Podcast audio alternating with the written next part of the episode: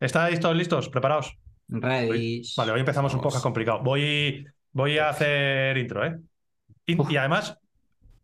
No, no, no, no te ilusiones, Antonio, ¿eh? que te va a decepcionar. Intro canónica, de- lo siento, intro canónica de podcast canónico y ahora te explico por qué. Hola a todos y bienvenidos a Bicilab, el podcast, vuestro podcast dedicado al mountain bike, al ciclismo, a la competición sobre las dos ruedas. Soy Antonio Prado y tengo el enorme placer de estar acompañado de Jota Toyota, Don Antonio Ortiz y Charlie de Mecánico.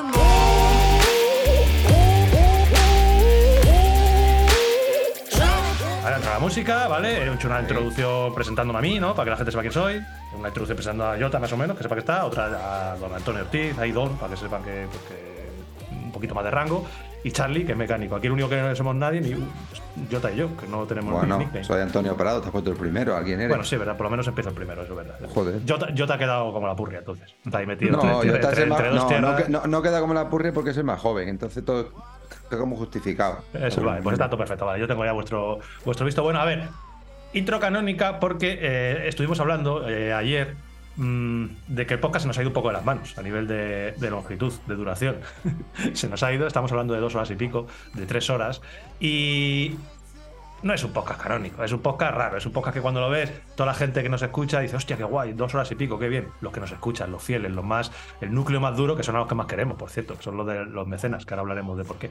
Eh, pero claro, cuando la gente no nos conoce mucho, ha escuchado un poquito por ahí, pues ya nos llegan rumores, y yo he leído, que me gusta leer, saber de- prácticamente de todo, que un podcast tiene que durar una hora como mucho. Un podcast semanal no puede durar más de una hora, porque tú lo ves ahí y ves podcast de Bicilab, el podcast, 58 minutos, ya, lo voy a escuchar a ver de lo que hablan. No, pues entonces tenemos que hacer dos a la semana. Do- Hostia, no me metas en esto, tío. tío. Ves, dos horas 40 como el del otro día, joder. Y la gente, pues le da pereza y no entra. ¿Por qué? Es que me pasa a mí, a Charlie también te pasa a veces, ¿no. Charlie? Yo lo he notado. Yo algún podcast que, que empecé a seguir y como luego te gusta eh, ser fiel al podcast, enterarte más o menos de pues un poco de lo que van diciendo semana tras semana. Cuando alguno que ves que, ves que son dos, tres horas, dices, uff, ¿esto cómo lo voy a gestionar yo a lo largo ¿Cómo de la semana? Y, bueno, y pues vamos al grano, dejaros de tanta retaíla, vamos al grano. Ahí está, porque ¿Qué encima, si queremos hacer podcast más cortos y yo suelto aquí una chapa introductoria de 20 minutos contando por qué hacemos podcast más cortos, al final no hacemos podcast más cortos. Así que bueno, la historia es que vamos a intentar poco a poco hacer podcast, no va a ser una medida súper drástica, pero vamos a intentar llegar de aquí a poco tiempo a un podcast que dure menos de una hora, 59 con 59. Ese va a ser el objetivo que vamos a tener, es un objetivo duro. O es como bajar como de las seis- mucho una hora tres. una hora tres. Eso es como bajar de 6 horas de la QH, pero lo vamos a, lo vamos a intentar. Eso es. O 30, Y- o 30 minutos en eso es. fuera. Y, co- eso es. y cómo, cómo, cómo.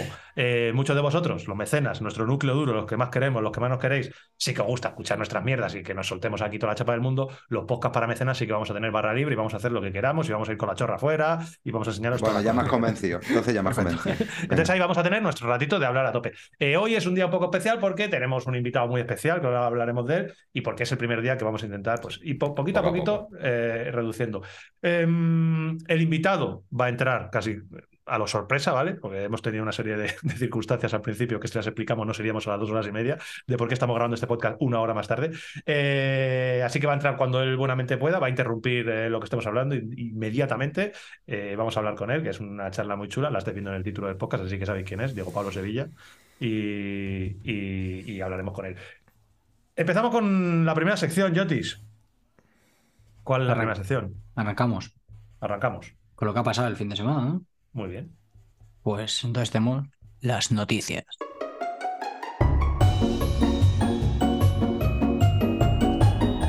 Las noticias.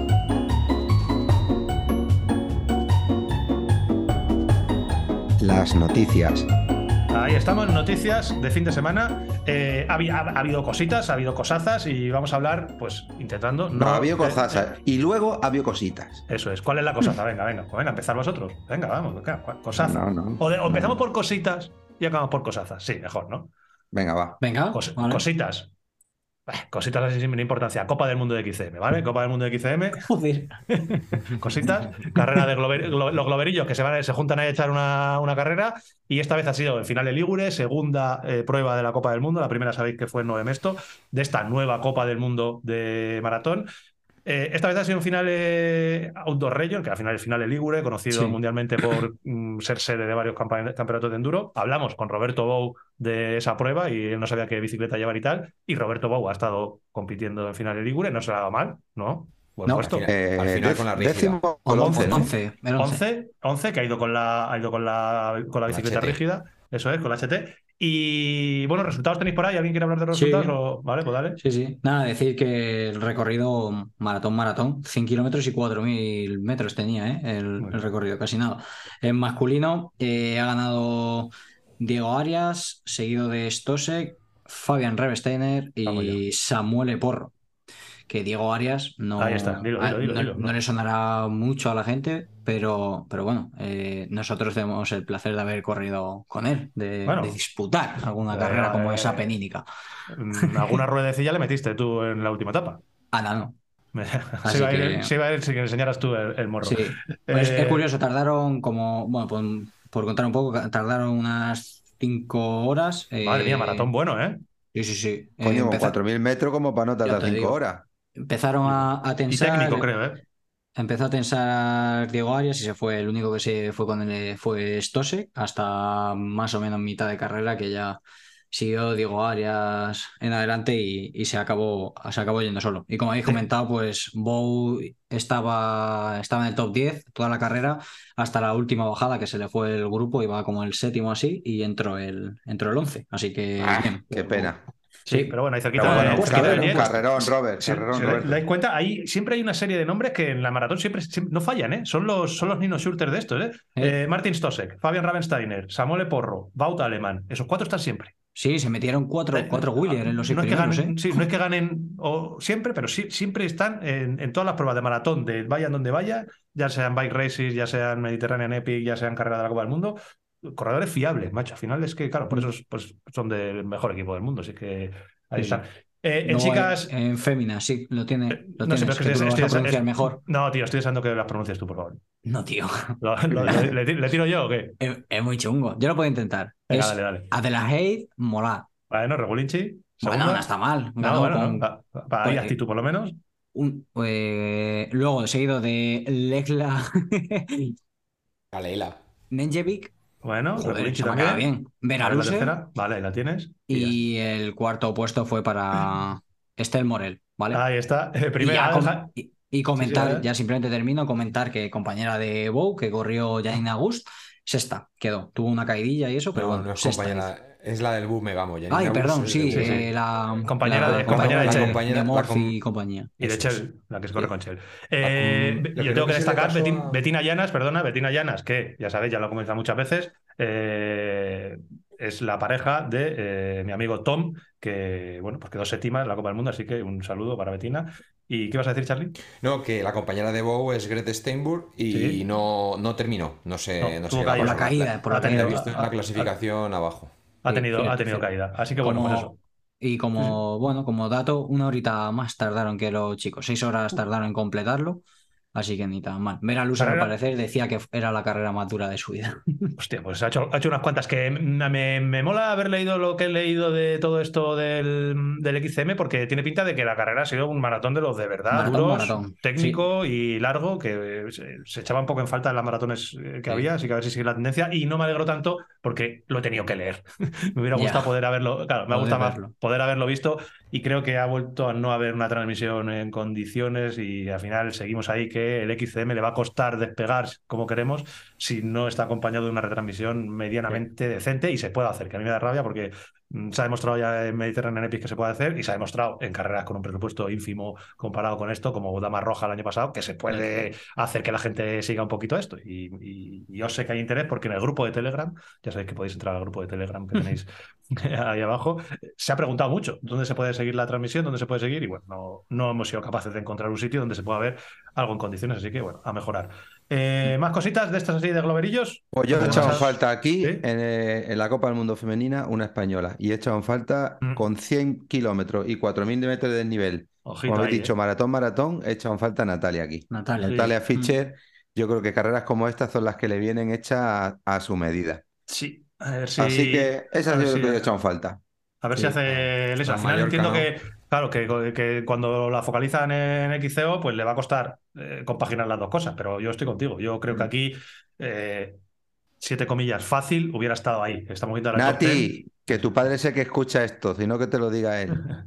Que te echamos en falta en estas carreras, que estarías aquí disputando Que eres de las mejores del mundo, joder. Lo hubiera Pero- hecho bien, pero ¿eh? Te queremos, Nati. Dilo, Sí, dilo, la tocayo. Hombre, la queremos muchísimo. La mejor, Nati, la mejor. Nati Nati, eres la Lo mejor. No, que no. hay. No, hay dos. Hay dos que queremos mucho aquí. Nati Ah. y, y Selu. y Selu. Madre Correcto. mía. Selu, lo Selu es mejor. Selu, que de este es temilla mejor. hablaremos luego. Venga, va, va. Bueno, que se nos va la hora 10. Eh, venga, seguimos con. Ya que dices de Natalia Fischer, no Sí. estuvo en, en Copa del Mundo, eh, donde estuvo, eh, porque estuvo en la Super Cup, en la semana Super Cup Masi C1 en Cala, Calarrajada, en Mallorca. Uf, qué bien pronuncia, macho. No, Sí, no, está, está así. macho. como, Carras- como se cara- suele leer. cara rachada. Eso es. ¿Y qué tal la fue ahí la, la gente? ¿A Pues el podio en, en masculino ganó Ulloa del, del Ah, Masi. Sí, eh, seguido de Valero, que sigue líder en, en la Super Cup, y Jofre Acular. Bueno, ahí se también te ha quedado un poquito, podías haberlo un poquito más, mejor, pero bueno, sí, vale, bueno, sí, bueno, sí, pero ya- para la próxima yo creo Como, que lo- como le vamos a nombrar más de una No, vez, porque habrá es. cositas buenas, pues lo Sí. mejoraremos. No tienes que decirlo aquí en directo, Tocayo. Mm, Vale, con que se lo digas luego. No. Vale, le echo la bronca No. luego en privado, ¿no? Ya hablaremos, Claro. de, este, te- ya hablaremos de este temita, Jota. Ya hablaremos de este temita. que, bueno, ¿más cositas de globeros o empezamos ya con las cosas No, de hombre, espérate que me faltan las féminas, tío. Las féminas. Ah, sí, Rocío verdad. ha ganado y Ole, se ha puesto. bien, bien, bravo. o sea, ha cogido el mayor de, de líder. Enseguida de Lucía Gómez del MMR y Paula Martín también, que se mete en el podium, que es eh, la chica del BH Coloma, pero en la Academy. Y cuarta, Ah, Natalia sí. Fischer. Sí. Muy bien, Natalia, Muy la bien, mejor. Paula. La mejor, Nati. ¿Y qué más? Cuéntame. Pues Vamos de con lo- la vamos con lo Super serio. Cup nos vamos a Copa de España. ¿Qué hay en Copa España? Copa de España este fin de semana en la LIN. Han tenido 90 Ah. kilómetros y 2.900 metros. Hemos tenido mucha representación, hemos tenido compañeros. ¡Hostia, verdad! Ganado Manu Manuel. Cordero. Don Manuel. Sí, Manu, Manu, Manu, eres el mejor, Manu. Lo mejor que hay, tú. Tú, Manu, el mejor. Manu, Manu. Cordero es el mejor.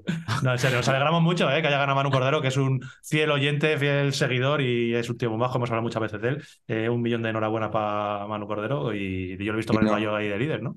Y no lo tan abiertamente, pero un poquito ojito derecho tuyo también. Bueno, para no serlo. Para no serlo. Pues sí, ha ganado y además con un minuto 20, un minuto y medio a, eh, a Pau Marzá, que entraba el segundo, Julien La Torre tercero, así que ni tan mal. Luego Ha estado también Lobato por ahí, que también Lobato, es- que hizo quinto, nuestro. cuar- cuarto élite, que Muy se bien. metió en el cuarto, se metió Raúl Rodríguez, que, que creo que es él el que no es, no es élite. Muy bien. Y en, y en féminas, eh, Tessa Cortecas, Muy bien. Susana Alonso Carballo segunda y, y Cristina Morán Roza Prueba dura, ¿eh? Ha sido el Ali. Yo, me, me han comentado que ha sido, ha sido durillo. Dime, ¿cómo seguimos No. con esto? Dale, dale marcha. Yo creo que ya nada, vamos a las. Eso es, a- vamos ya a lo serio. A lo A serio, ¿no? a donde han corrido este fin de semana los buenos. Caballos, ¿no? Hasta la A gente de nivel. Vamos a jamón, jamón. a donde está la pata negra. Este fin de semana ha sido.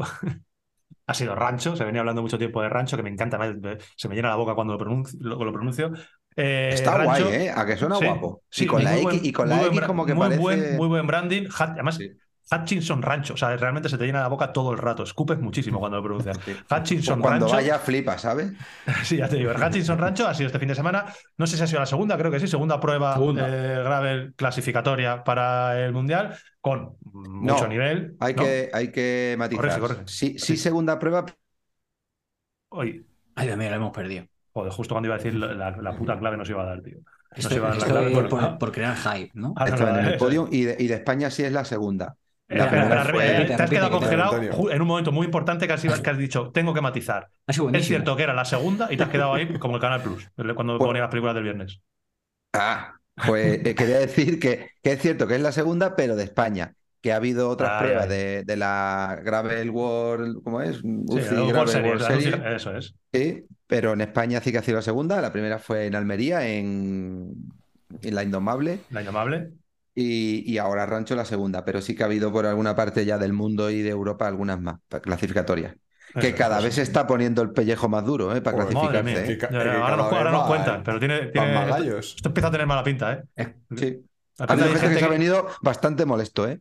Pensando Ah, que iban a, sí. a- a clasificarse fácilmente y se han venido Es que la gente, se, jodiditos. claro, la gente se cree que llegas ahí y dices, esto es gravel, aquí corren cuatro matados, Valverde y cuatro Ah. matados. A mí Y tengo que decir que, yo, que me, me habéis dado, me habéis dado mucha envidia, me interesa, me interesa el tema, Antonio, pero vamos a hacer una pausa y lo contamos después del invitado, tío. Va, Sí. perfecto, me parece perfecto. No, Después de la publicidad. Me parece maravilloso. y además lo que podemos Y hacer ya es un, meterlo un y apartamento en incluirlo- Torrevieja. Eso, incluirlo prácticamente en nuestras mierdas porque es Eso una es. mezcla de Claro. noticias y nuestras mierdas. Y tenemos un corresponsal como la Copa todo. Un Pino. Así ahí, que yo creo que no lo, no lo va a poder contar él. Que vamos a tener ya a nuestro invitado mientras entra, mientras se conecta, mientras se pone guap- más guapo, porque hay que reconocer que no le hace falta mucho. Mientras se pone más guapo, eh, simplemente por a modo de resumen, eh, masculino, Alejandro Valverde, segunda participación en Gravel, pues segunda vez que gana y, y está- y ganará. Y si hay tercera, habrá tercera. Y si hay cuarta, habrá cuarta. Y dentro de 15 años, pues habrá ganado su vigésimo cuarta eh, carrera consecutiva de lo que, de, de- como si juega la petanca. Este tío, pues va y. Pero, pero sin dejar de, de lado que segundo ha sido Cortina, que Sí, es un tío vale. clasicómano mm, que está en activo, aunque Es que está haciendo exactamente igual que si estuviera en activo, pero con menos días de competición. Cortina segundo y, y tercero a muy, muy, muy poquito Kevin Suárez, que hizo ayer un pedazo de carrera, de que tuvo la, el- la- la buena suerte de llegar a, a meta con su amigo Ismael Esteban. Y, y la estrategia fue buena, porque entró en el último sendero Kevin delante de Isma. Isma hizo un poquito de tapón para hacer cuarto, que, que se sacrificó incluso por su, por su compatriota cántabro, y, y, y- y- y le cerraron en el hueco a Mantecón, que lo siento por Mantecón, pero bueno, es lo que hay. Kevin, Es que- enhorabuena, campeón. Es que, es que ojito a, ojito a, a lo que estamos plantel. hablando. Es que Quinto, Alejandro sexto hizo Valverde- Mantecón, ¿no? ¿Qué hizo? Sexto, sexto, sexto al final. Se metió Sexto, Oyente ah. Mitchell en intermedia. Eh, Alejandro. Valverde, ojito, pues es don, Alejandro Valverde, Iván García Cortina, Kevin Suárez, Ismael Esteban y Sergio Mantecón sexto. O sea, claro, un nivel que, estamos hablando de, de los mejor, de los varios de los mejores del mundo, en alguno muy, muy mejor del mundo en su disciplina, pues corriendo ahí, que claro, que parece que la grave le venga, vamos a dar una vuelta y a, y que ande esto. En chicas, eh, Heidi Franz primera, Ana Kay, y me hace especial alegría ver un nombre que hacía tiempo que tenía yo perdido, eh, a la cual he fotografiado mucho en prácticamente toda la bike races del mundo, que es Claudia Galicia. Claudia Es Galicia que es muy tiempo- fotogénica, por eso la foto fotogénica. mucho. Eso Eh, es. Y- no, pero recuerdo que Claudia Galicia eh, era muy habitual que tuviera enfrentamientos eh, cara a cara con Natalia Fischer en prácticamente todas las bike races Sí. en las que yo estaba de fotógrafo y eran las dos siempre que partían el bacalao en su momento. Y Claudia Galicia eh, a- a- en su palmarés tiene muchas, muchas, muchas carreras de maratón y muchas bike races que, que se llevó en su momento. Y, la tenía perdida, ¿sabes? Hace ya mucho tiempo que no sabía nada. Pues tengo que ella. decirte, para ti que la tenías perdida, eh, eh, Claudia Sí. eh, se quedó embarazada, ha ido con sus dos niñas pequeñas, bueno. muy, muy pequeñitas, con cada una con su camiseta de, de Megamo súper graciosas, en, en bueno. el, en el carrito doble este de Tule, que, que aunque no tengas niños, mola ver el carro. Sí. Y, y hablaba con ella con su marido, con Manel, que tengo muy buena relación, que, que no ha entrenado mucho, porque claro, entre el trabajo, el embarazo, las niñas, pues, pero claro, no hay que dejar de pensar que lo que le dije yo a ella, digo, a este que sumarle el gran motor que tiene ya genéticamente y todo el deporte que ha venido haciendo durante toda su vida en esquí de fondo, esquí de travesía, en ciclismo. Entonces, con tres pinceladas, sabiéndose colocar y sabiendo gestionar la fuerza, pues mira, yo también me alegré mucho de verla ahí en el podio. Porque que cada vez más nivel, ¿eh? Cada vez más nivel en chica, Sí. en todos los No, no. en todas las categorías y en todas las di- disciplinas. Y, no solo, y cada vez hay más nivel en este podcast, porque acaba de conectarse nuestro invitado especial, que esto sí que es un nivel espectacular el que tenemos aquí. Eh, no es la primera vez que está en el podcast, porque hace eh, más de un año ya, yo creo, porque fue Sí, cuando nos íbamos a La Rioja. El primer invitado. Fue posiblemente el primer invitado VI VIP que tuvimos. Eh, DPS, DPS, don Diego Pablo Sevilla, eh, ciclista profesional del Euro Cometa, pero conocido internacionalmente por ser el primo de Charlie. Eh, Diego, Ah, no, no, el primero de Charlie no. Por ser el primero de Charlie y ser la gama mejorada de la zaga. sí, sí, ha ido mejorando un Como, poquito la como a. Charlie le gusta tanto el XT, pues Charlie es el XT. Y digo, El Pablo, XT. el XTR. XTR. ¿Qué tal, Diego? ¿Cómo estás? ¿Qué tal, Diego? Hola chicos, ¿qué tal? Hola, Diego. Bienvenido y muchas Bien. gracias, Teo. Welcome, Eh, Diego. lo, pri- lo primero, una cosa que me han dicho que había que hacer los cascos, pero mm, yo creo que no están conectados. O sea, me salen conectados al ordenador. Pero tú no se escuchas bien. Sí, pero se escucho por el ordenador. Pero Yo te escucho perfecto. Tengo los cascos puestos, pero como Pues si quítate- no. quita- quítatelo si quieras, porque no, yo no estoy teniendo retorno raro, así que de momento No. está todo perfecto. Parece que va bien, sí. Lo Eso único que no, que no te vemos, Diego. Yo te, me un gustaría poquito oscuro. así un poquito. No, yo no lo veo. Yo sí le veo. Ah, yo sí, yo sí. ¿No? Sí, sí, sí. Sí, sí, sí, Sí. sí. Sí, sí, sí. Eso, Antonio, le tienes ahí no, oculto en la ventana cara- alguna historia. cara, tío. Ah, Sí, sí, sí. Ah, Además, eso. Eh, que bueno, Diego, que muchas gracias primero por venir otra vez a charlar un ratillo con nosotros. Disculpas un poquito de disculpas porque hemos tenido unos problemas al inicio y, y se, se, nos ha ido una hora la esta. Pero nada, eh, Diego, teníamos muchas ganas de tenerle, ya os hemos hablado varias veces porque nos interesa mucho que nos cuente sus cosas, pero especialmente ahora que está recién llegado de, de Giro Italia. Eso ha hecho nombre ya. Ya te digo. Ha hecho ¿Ya me ves? Sí. Sí, ya te veo perfecto. Ahora sí te ves peladito, morenito con tu bigote. ¿eh? Encantado de verte. Un placer. Nada, pues ya sabéis, un placer estar aquí con vosotros, que, que cuando puedo os escucho y, y, la verdad que tenía, tenía ganas de volver y que mejor ahora después del giro para contaros un poquito de miserias. Porque yo, cosas bonitas, bueno. poco. No, a ver, bonito. Bueno, no todo, no simplemente estar en el giro ya es bonito y, y nada, la verdad que, que contento. Eh, hablando de contento, eh, si empezamos por el, por el principio, como hay que empezar, eh, todos los que hemos estado cerca de ti eh, sabemos que tenías muchísimas ganas, te hacía especialmente ilusión el poder ir eh, al Giro de Italia, que has estado cerca varios años y este año, eh, cuando te enteraste, ¿qué, ¿qué, picosito te entra? ¿Cómo es ese momento en el que, y cómo te lo cuentan, y cómo te enteras, y cómo se lo cuentas a, a, al primo Charlie? Pues mucha gente me pregunta por esto y la verdad es que no sé responder claramente porque yo creo que ha sido un poco progresivo. Ya unos meses antes vas viendo que como que es todo como el año pasado, pero un poquito mejor. más en, en, el sí que en el no. Y el año pasado yo veía que era un poco más el no, ¿no? y, y, bueno, pues sí que vas viendo que este año parece que sí, pero hasta la última semana yo no me relajo. Porque sí.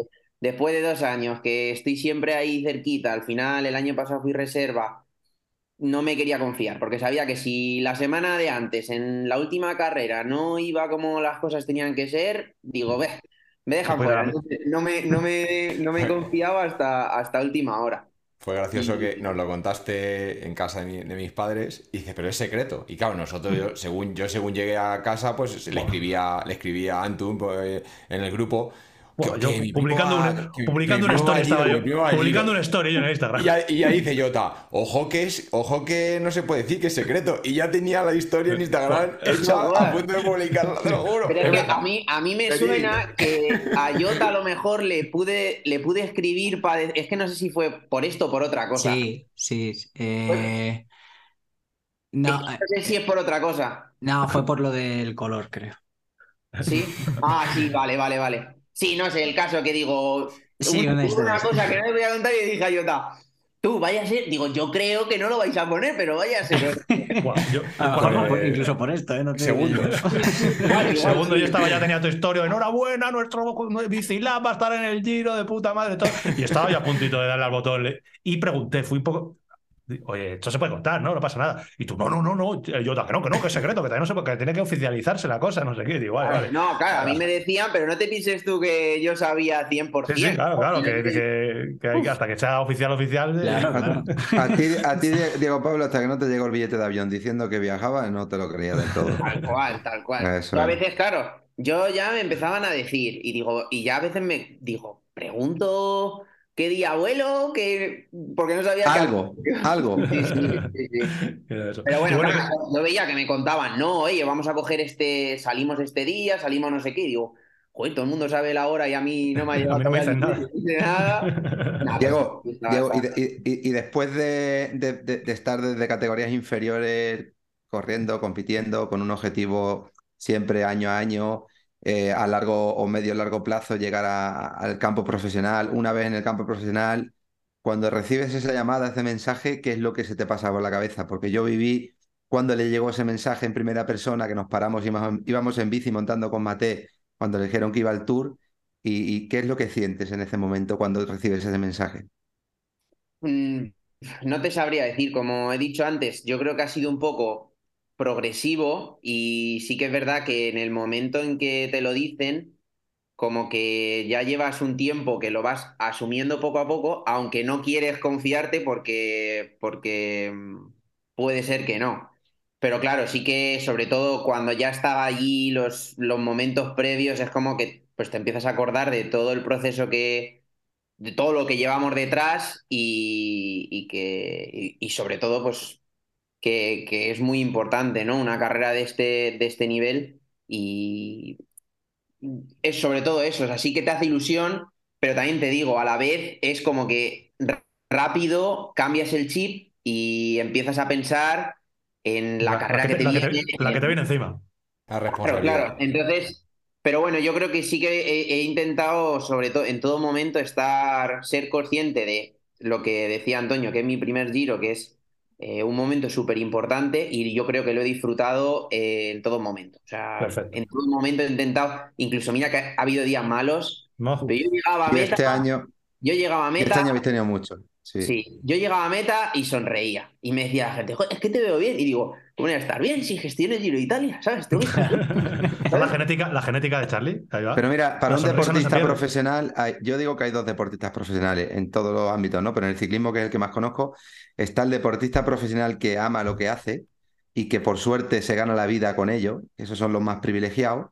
Y luego están los ciclistas profesionales, que tú ya conocerás muchos a tu alrededor, porque has ido ya creciendo alrededor de ellos, que son ciclistas profesionales por casualidad, porque tienen tantas cualidades de manera genética que llega un momento de la vida en el que tienen que ser profesionales porque es con lo que van a ganar mucho dinero, pero realmente no tienen del todo esa pasión que tiene la mayoría de los ciclistas pro- profesionales que, que, que- que sienten ser orgullosos de ser ciclistas profesionales, que yo creo que tu caso va más por ahí y disfrutas de cada minuto. Y es lo que nunca, desde aquí te lo digo públicamente y abiertamente, nunca tienes que dejar de olvidar cada día, nunca, que cada día es un día privilegiado para ti, que te pagan por hacer lo que te gusta, que has soñado con ello y que todo, todo, todo, hasta los días malos, que ahora nos contarás del giro, todos esos días malos, sacarás siempre algo positivo. Por eso esa sonrisa no la pierdas ni, ni en el giro, ni, ni durante tu vida, ni la carrera deportiva, porque es lo que te va a hacer tener ganas de entrenar y tener ganas de seguir progresando.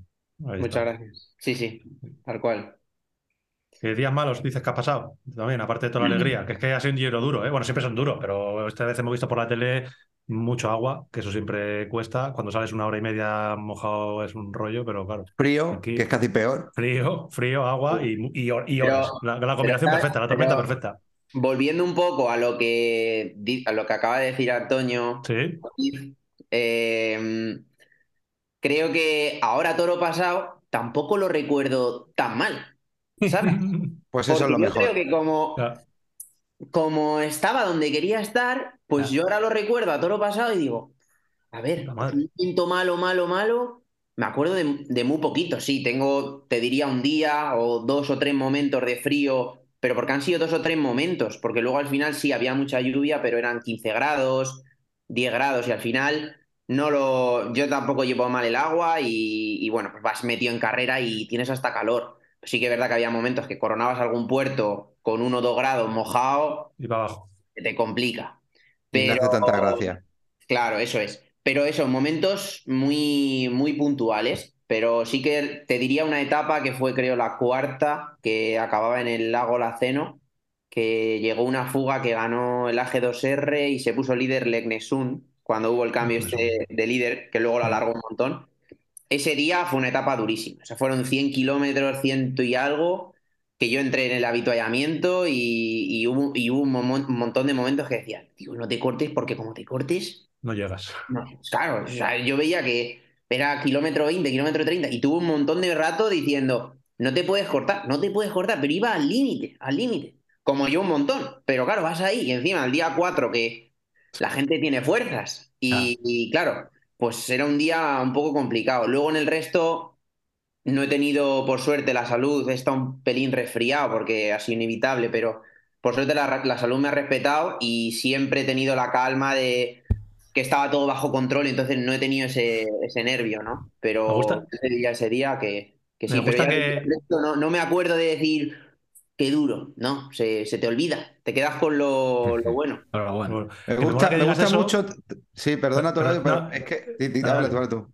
No, que a mí, a a los dos nos gusta algo. A mí me gusta que, eh, que haga mención a eso de no te cortes, no te cortes, no te cortes, que supone un esfuerzo no cortarte, no cortarte, porque hay mucha gente que piensa y que, que en algún momento podemos llegar a pensar todos que cuando tú estás metido ahí en el grupo de un pelotón ciclista profesional, pues que es cosa y cantar, que lo difícil es ganar una etapa, que es muy difícil, que es muy difícil ganar un no sé qué, pero que hay en el pelotón que cualquiera que andemos un poquito, que estás ahí y dices, pues venga, pues hasta meta. Y no, no, claro, que es que no te cortes, no te cortes, que es que hay que apretar los dientes todo el puto rato ahí.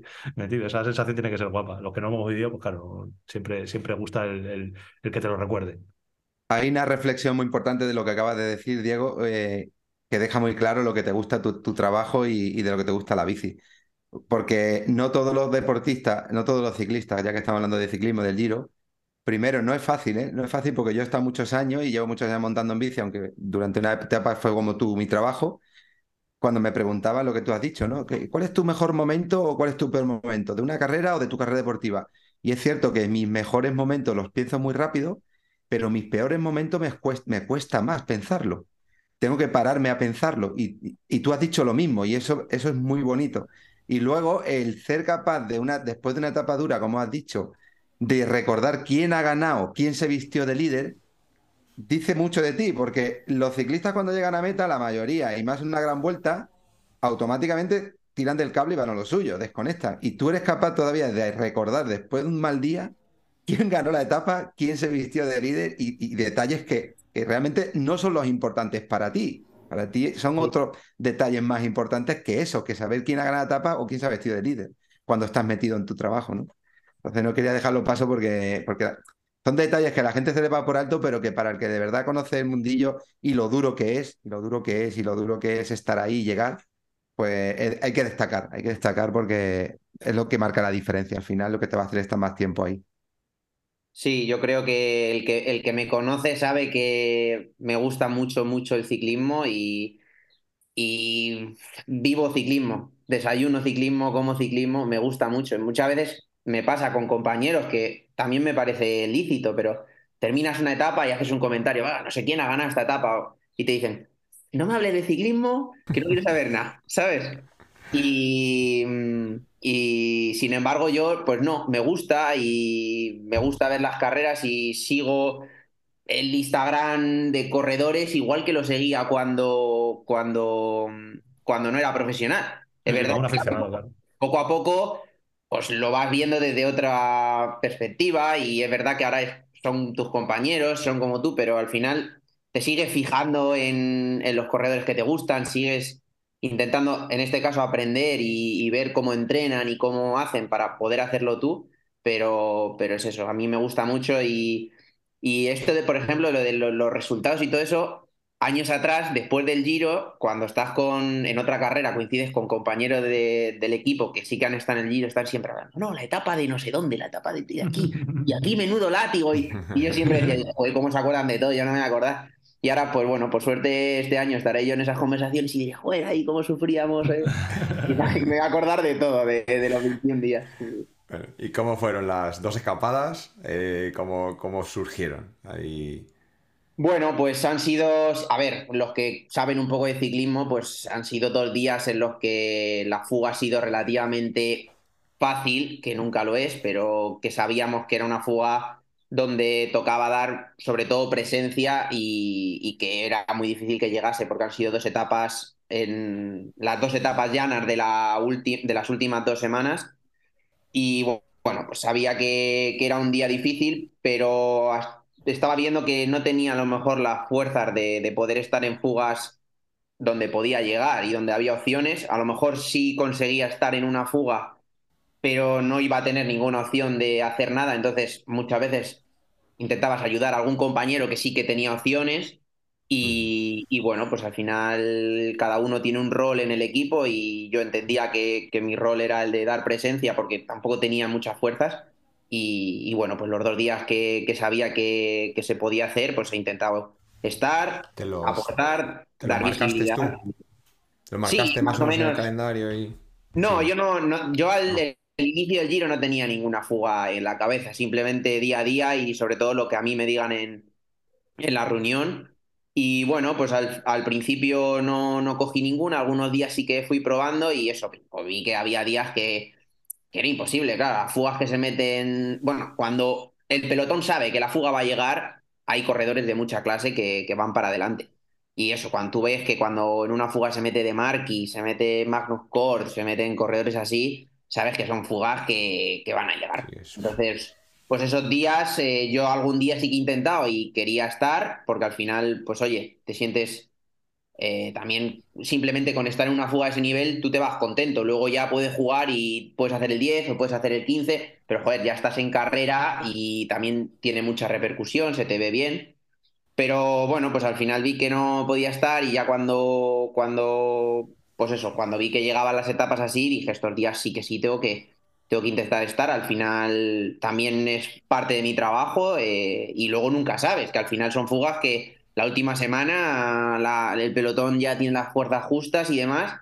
Y en mi caso fuimos cuatro corredores, pero si en vez de cuatro somos seis o siete, que no es difícil, pues ya se puede empezar a complicar. Entonces, al final, esos días hay que, hay que probar porque son los días que, que pueden salir, como le pasó a Vice, que en teoría esa etapa sí que podía ser una etapa para la fuga, pero una fuga de cinco. Y los corredores que iban no tenían por qué haber llegado. Nadie daba un duro. Pero se te presenta la oportunidad. Hay que estar ahí. Y, claro. y luego son los que puedes aprovechar, porque es. posiblemente Vice estaba muy bien, pero te metes en una fuga con corredores, caza Matt etapas, claro, y se te complica. Pero claro, si te metes en una etapa así, pues si te viene la oportunidad es mucho más fácil. Y Diego, no, no es nada fácil. Uf, No es nada digo. fácil. Hay corredores que hacen grandes vueltas y acaban grandes vueltas y no consiguen coger una fuga. O sea, coger una fuga nunca es fácil. Tú puedes ponerte el objetivo ese día y, y se dan circunstancias miles que tú lo has vivido día a día en 21 días.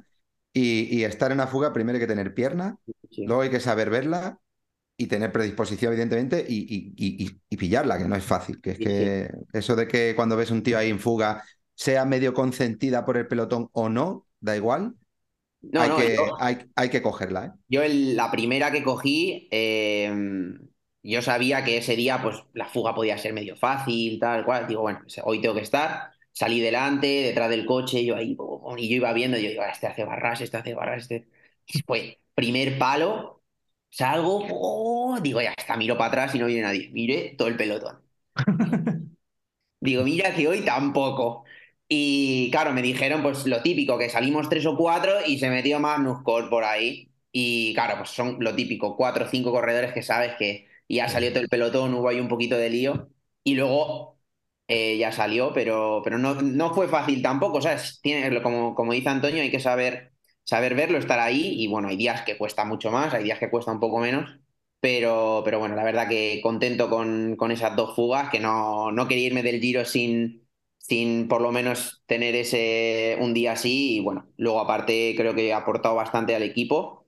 Eh, y eso también me, pues, me gusta, ¿no? Que era lo que yo quería, no estar allí sufriendo y la última semana siendo un muerto en vida. No, quería estar allí, aportar y, y luego me ha gustado también la recuperación que, que he tenido, que no he llegado a eso a la última semana muy, muy, muy cansado. Yo tenía esa pregunta para ti. ¿Cómo habías llegado a la última semana?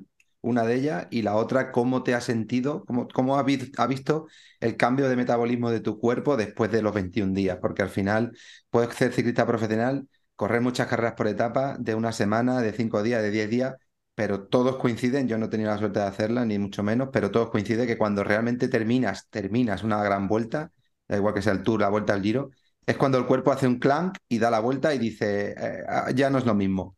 Entonces, ¿cómo, cómo, gestionaste y te sentiste la última semana y, y- luego cómo te has notado posteriormente después de esta semana y pico, ¿no? De, de acabar. Claro, justo a partir de, de la última semana y todo, toda esta semana después de- del Giro es todo nuevo para mí porque yo no, nunca había corrido tanto tiempo y bueno, soy un corredor que normalmente suele recuperar bien, pero, pero bueno, eh, una carrera así como y tan dura y con una semana final tan dura, pues para mí era, era algo nuevo y yo creo que he ido recuperando bien, como siempre digo, dentro de de mi nivel, claro. Luego te llegas una semana de dolomitas y empiezas a acumular de nivel. Cuando la gente buena bregas, te cortas, pero no te cortas porque estés muerto. Sí, estás cansado, pero no porque estés muerto, sino porque ese es tu sitio. Por nivel, por Ah, nivel, sí. Exactamente. Pero yo creo que en ningún momento eso, la última semana yo creo que veía bien, o sea, estaba siempre en mi sitio y luego cuando ya veía una grupeta, pues veía que era cuestión de tiempo, pues ya intentaba recuperar para el día siguiente y, y eso, no ha sido, yo creo que en ese sentido bastante bien.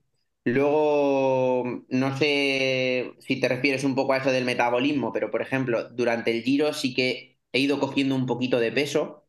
Eh, no mucho, pero sí que un kilillo de cómo empecé lo, lo he ido cogiendo, que yo creo que eso a la gente le, le- le puede sorprender, porque claro, cuando tú estás haciendo todos los días etapas de 5 o 6 horas y, y, y Y claro, peso. y coges peso, pues la gente se sorprenderá. Y encima, eh, comiendo no todo lo que podría comer, porque si soltase la cadena comería mucho más. Creo que eso también es positivo, porque la gente me dice, mientras tienes hambre, eso es que estás muy bien, porque si estuvieras muerto, no tendrías hambre. Es Entonces, cierto. eso es, eh, comiendo bien, incluso después de la etapa me cuidaba, porque al final, ¿sabes? No, no volverte loco a comer, porque después de la etapa, como te pongas, te, te comes todo, sino recuper- el recuperador, eh, comiendo lo justo, y al final siempre cenabas, cenamos medio pronto, y, y bueno, pues ahí es cuando hacía la carga buena también de, de comida. Y, y eso, y casi he terminado un kilito más, y luego, entre que ya terminas y te relajas. Y entre que también el cuerpo está tan fatigado y con de inflamación, pues bueno, luego cuando llegas a casa te asustas con la báscula. Pero bueno, ¿Y el pedaleo? ¿El pedaleo tonto ese? el pedaleo tonto le empecé a sentir hoy, pero Claro. hasta hoy no te pienses tú que le tenía. Hasta hoy iba a rato, ¿sabes? El, el primer día estaba muerto, de más de físicamente que de piernas. Y luego poco a poco es como que de, de vez en cuando dices, uy, muerto. Y luego empiezas y dices, pues, pues igual, el giro ya se va, tengo ritmo. Y luego al rato llega otro repecho y vete- ves, que, te, Hostia, hostia de realidad. que no vas. Y así me he ido tirando toda la semana. Ya el sábado me encontré medio bien, que hice cuatro horitas y ayer descansé. Y hoy he salido un pelín hinchaete, pero con fuerza. Hoy Pero sí. bueno, de, despacio no habéis ido, ¿eh? No, pero bueno. Yo me lo imagino y, y Esto es es, lo que dice, llano. es lo que dice Antonio, o sea, el pedaleo tonto ese. Sí, que- eso es que al final pues vas tu, ahí tu a pedaleo tu tonto que sufrimos la grupeta. Eso, Pim, vas a, a tu 200 vatios, no sé qué, y sin darte cuenta, pues ves que 240, 250, y vas bien, ¿sabes? Y vas bien. Pero, pero bueno, de momento no he apretado y, y esta semana ya mañana haré cuatro y media y bueno, ya iré poco a poco carburando porque quiero llegar bien al Campeonato de España, que es a final de mes, así que tengo que, que hilar fino lo que queda porque la gente lo, lo que dice Antonio es lo que todo el mundo me dice, que cuando, cuando acabas una gran vuelta eh, puede ser que no lo recuperes y acabas muy muerto, pero si estás bien te puede dejar un ritmo que el siguiente mes eh, es un mes bueno sí. para, ¿Dó- para ¿Dónde, es el campeonato de España? En el Escorial, Ah, qué buena, hostia. O sea, que nos conocemos las carreteras esas, ¿eh? Sí, sí. Igual, eh, igual tienes que ir a grabarle. eh. Hostia, Hombre, no, pero sí que, sí que podemos ir ahí a hacer, a hacer un poco el gamba. No, Hombre, no pues- estamos. ¿No? Ah, ¿cu- eh, ¿Cuándo has dicho que era? Que no me acuerdo. 25. Ah, no sé, no sé. Es el cumple de mi hijo el 26, no sé si tenía ahí alguna historia. Pero bueno, Mm. lo, lo vemos. Que, joder, a ver si tienes, a ver si tienes ahí un día, un día tonto. Un pedaleo tonto es, el pim, pim, pim, pim, pim. Ojalá, ojalá. Además, Ojalá. el es, se da vueltas ahí a la Kruper por Zarzalejo, el Mojón, y acaba en el Escorial. Y bueno, es una zona que conozco, en Madrid, irá gente y me gustaría hacerlo bien. Sé que al final, pues bueno, ganar es muy complicado.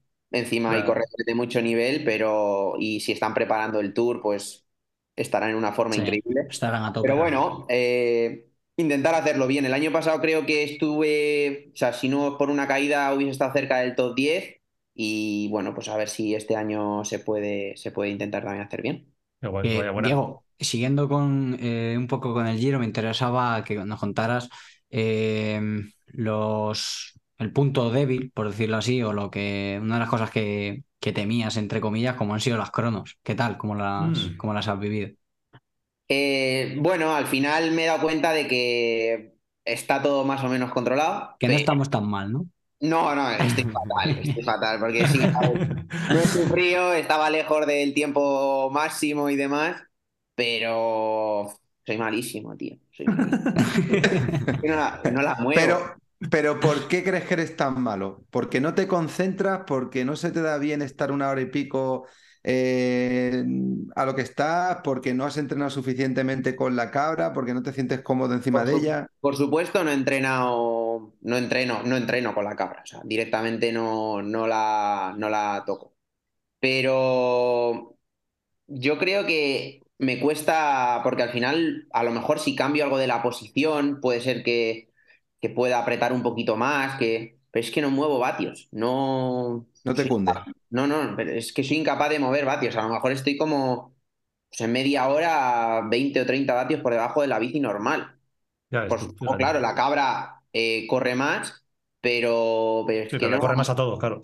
Sí, No. y luego que soy, yo creo que también por el tipo de corredor que soy, eh, me, me atufo, o sea, si tengo una crono con rectas muy, muy largas, que no Claro. tengan descansos, noto que, que es que me, me atufo incluso a vatios que no debería, pero como no me puedo poner de pie, no puedo cambiar un poco la posición, yo creo que no, no, sí, no Si la clave la das al principio, yo creo. ver, desde mi- Por supuesto que si, pelillo. que si entreno, que si entreno en la cabra, entreno, hago mucho más trabajo Claro. específico para una contrarreloj, podría mejorar y seguro que bastante, porque como soy tan malo, tengo mucho margen, pero, y- pero no- es que no se me da bien. O sea, yo. No, y que tampoco para el perfil de corredor que tú eres, eh, mejorar mucho en una contrarreloj a nivel aerodinámico, a lo mejor te da igual. Quiero decir, si tú vas a luchar por una general, ni vas a luchar por ganar una contrarreloj. Claro, entonces- que es por eso por lo que a lo mejor la, la dejo de lado, ¿sabes? Algún año he pensado, digo, bueno, hago el campeonato de España también, que bueno, pues. eh, Lo que pasa es que tener una bici de crono, eh, tocayo, aunque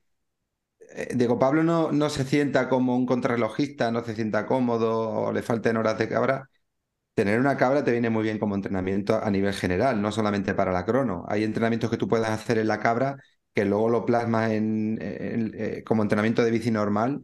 Y, las altas, las altas velocidades que puedes coger con la cabra, la cadencia que puedes coger con la cabra, ese tiempo que estás ahí concentrado, intentando llevar el ritmo, la cadencia, la línea recta, no salirte, eso luego te va bien, porque al final lo traspasas a una bici normal y lo aplicas "Coño, a ejemplo. claro, eso es. No, sí, sí, Como hacer eh. el transmoto, ¿no? Una cabra no es un transmoto, pero, pero bueno, te puede dar ese toque No, de yo no lo había pensado nunca, no lo había pensado nunca así, pero es verdad. O sea, al final, muchas veces incluso en fuga. No sabes Claro, el día que te va a tocar estar en fuga y a lo mejor te quedas solo, Solo. o con uno y te toca estar una hora a muerte y, y, y con opciones, ¿sabes? Ese día que tienes que exprimirte al- mucho más y tienes que sacar todo de ti, pues eso te lo da eh, el entrenamiento en la, en la bici de contrarreloj, y que es algo que, bueno, o sea, en realidad me gusta, porque yo luego intento siempre eh, ir bien acoplado, meterme, digo, bueno, ya que hemos pocos vatios, pues voy a intentar ir acoplado bien y, y tal.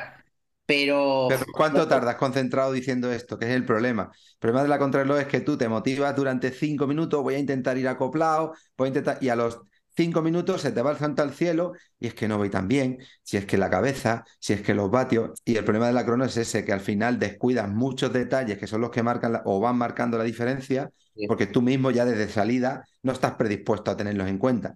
Entonces lo No. tienes en cuenta, pero de forma eh, esporádica. Claro. Justo, y que al final yo directamente salgo ya sabiendo a lo que voy, incluso muchos.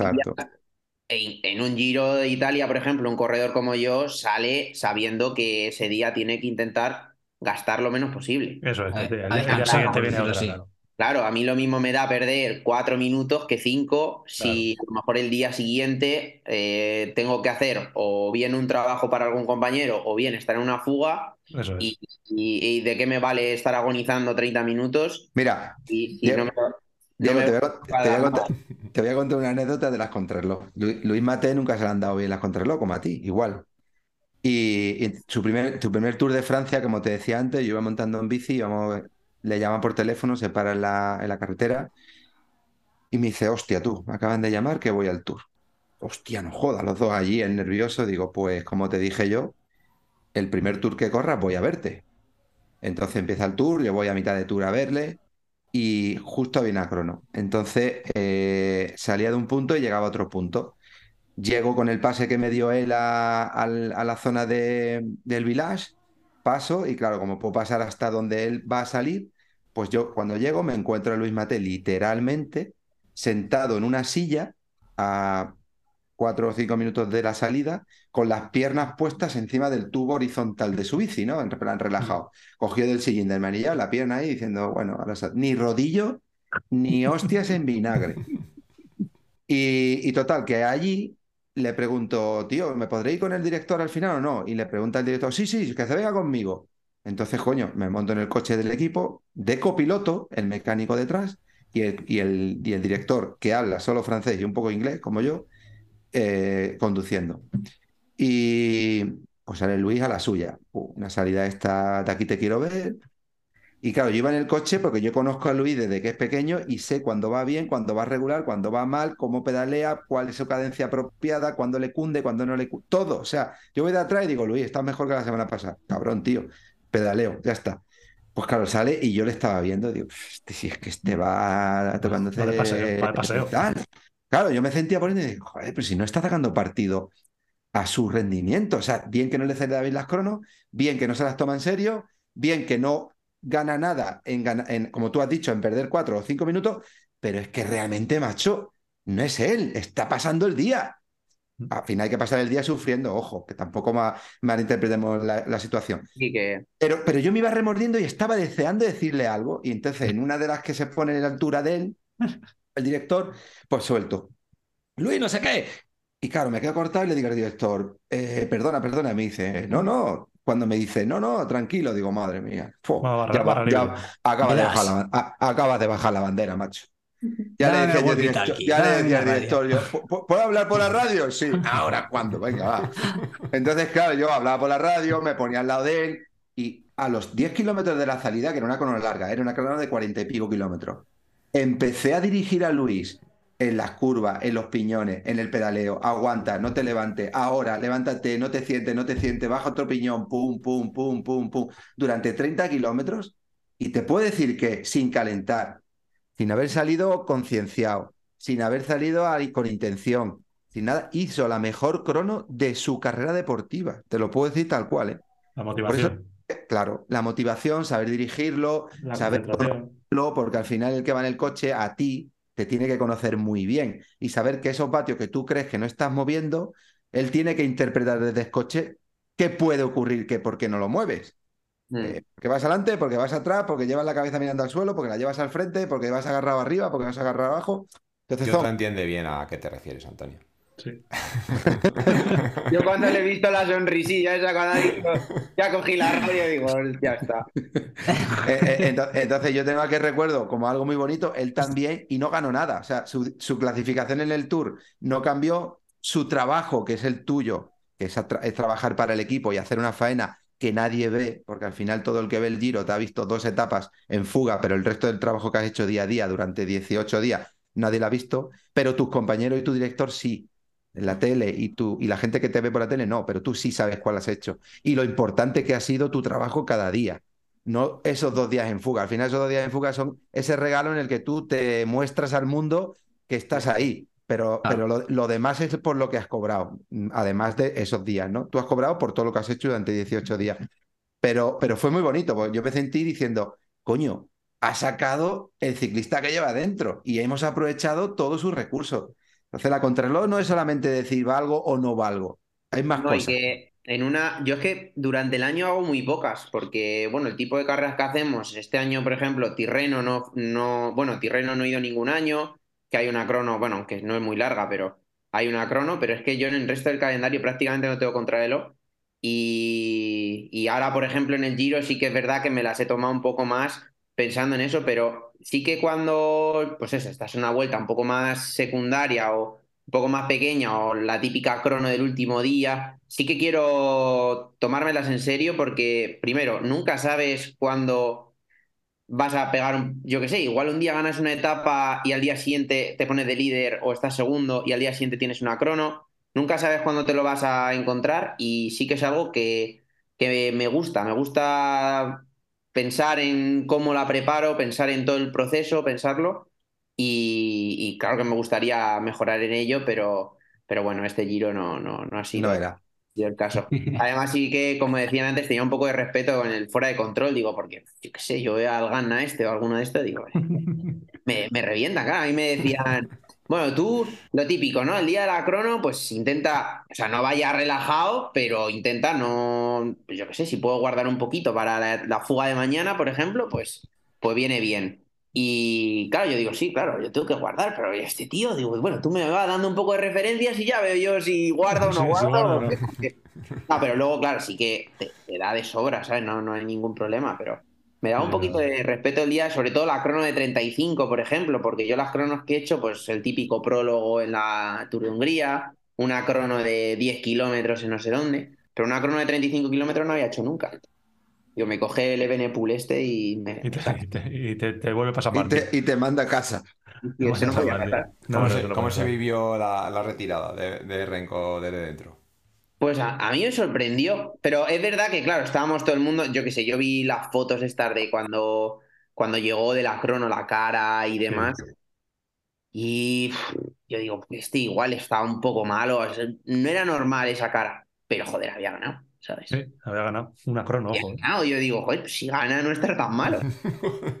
Pero me llamó un amigo y después un amigo que tengo de País Vasco que luego fue a ver alguna etapa al final y tal, un hombre mayor que tiene un hostal en País Vasco y a veces me llama, me pregunta que qué tal voy y eso.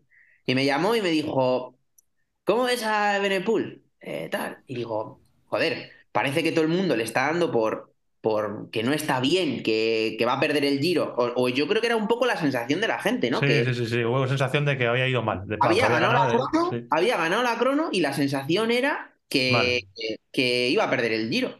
Y yo le decía, digo, joder, hay que ver la gente, qué, qué injusta es. Digo, porque es que ha pasado esto, es que no es fácil. Y, me- y además me hizo, me hizo un comentario así, que luego tuvo razón, porque me dijo, yo creo que este no acaba el giro. Y a las dos horas me volvió a llamar porque había salido la noticia de que, de que se, se retiraba. Así que bueno, fue un- una pena, la verdad. Yo no sé cómo habría actuado en, en su situación, pero bueno, es respetable y Quick Step tomó esa decisión y, y bueno, pues es, es lo que hay, pero tiene que ser duro retirarte por eso después de tanto trabajo y yendo Uf. líder sobre todo. No poder, no poder defenderlo al menos ni lucharlo. Sí. Eso- eso Ha habido muchas ser- críticas, pero retirarse de una gran vuelta vestido de líder no creo que sea nada fácil. No, no, no. Y una, cosa, eh, ya por, ir, por ir también eh, acabando, ¿cómo, ¿cómo vivisteis desde dentro la victoria de David, de David? O sea, ¿cómo, Pues- Pues mira, con una rapada de cabeza. Eh, Mira. ¿Cómo es? Se ¿Cómo, me es? ¿Cómo- ocurrió cómo- hacer cómo te en el pelotón? Pareces cómo- un marine, tío. Sí, sí, sí. Te voy a decir, a ver, es que ahora estoy mejor porque ya he venido aquí, me he hecho un poquito de degradadillo, lo que sea, y ahora estoy un poco más decente. Antes parecía una bola de billar. Tuve suerte porque les dije, porque claro, dije, yo en el auto, en el, antes de coger el avión, todo chulo, eh, estaban ahí los de, pues el, el de las redes sociales del equipo y demás, ahí con una camarita y demás, y me decían, bueno, si ganamos una etapa, ¿qué haces? Y yo, todo valiente, me Lo rapo, que, lo que- lo que sea. lo que sea, yo, mi primer giro, si encima ganamos una etapa, vamos, lo que sea. Y, y mira, luego ganó. Y, y lo viví, estaba en la, en la grupeta, que además, que iba a re- además ese día sí iba a reventar. Oye, salieron, a mí me salieron 6 horas 40 por ahí. Madre mía. Y, y sí, y yo iba en, en la grupeta y claro, de repente no escuchaba mucho la radio, pero de repente pues, empecé a escuchar a mi director.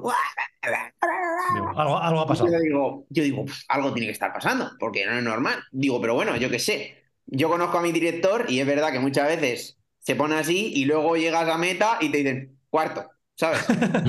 Entonces dices, bueno, a ver, yo qué sé, simplemente imagínate que se ha ido uno por delante y está luchando para hacer segundo en un. Giro Italia, ya es la leche. claro. Y me acuerdo que iba ahí en la grupeta y tal, y bajé al último coche, a- al último del grupo, y venía un coche de AG2R. Y le pregunté que quién había ganado, y me dijo que vais.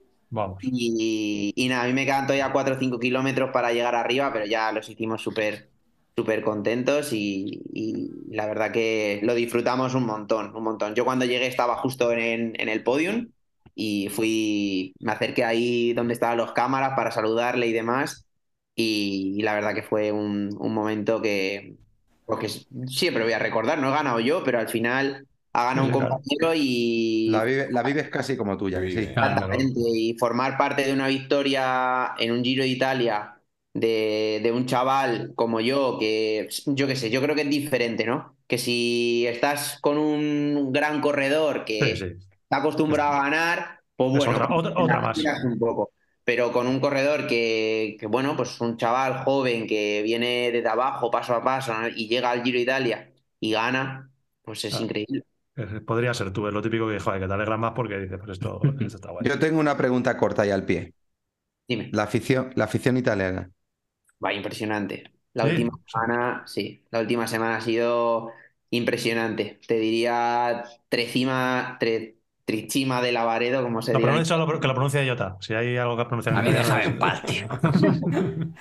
Pero no, impresionante. Me acuerdo que los últimos tres kilómetros, que eran durísimos, eh, no voy a decir que no di un pedal porque estaría feo y porque no fue así, pero muchos momentos ya, bueno, pues al final vas ahí en la grupeta tan duro y entras un poco al trapo con toda la gente que está ahí. Además, que hay gente, pues claro, el típico corredor que pasa por ahí sin dar juego, sin hacer caso, pero yo que lo veía ahí animaditos y tal, a nada que haces así un poquito con la mano, Ah.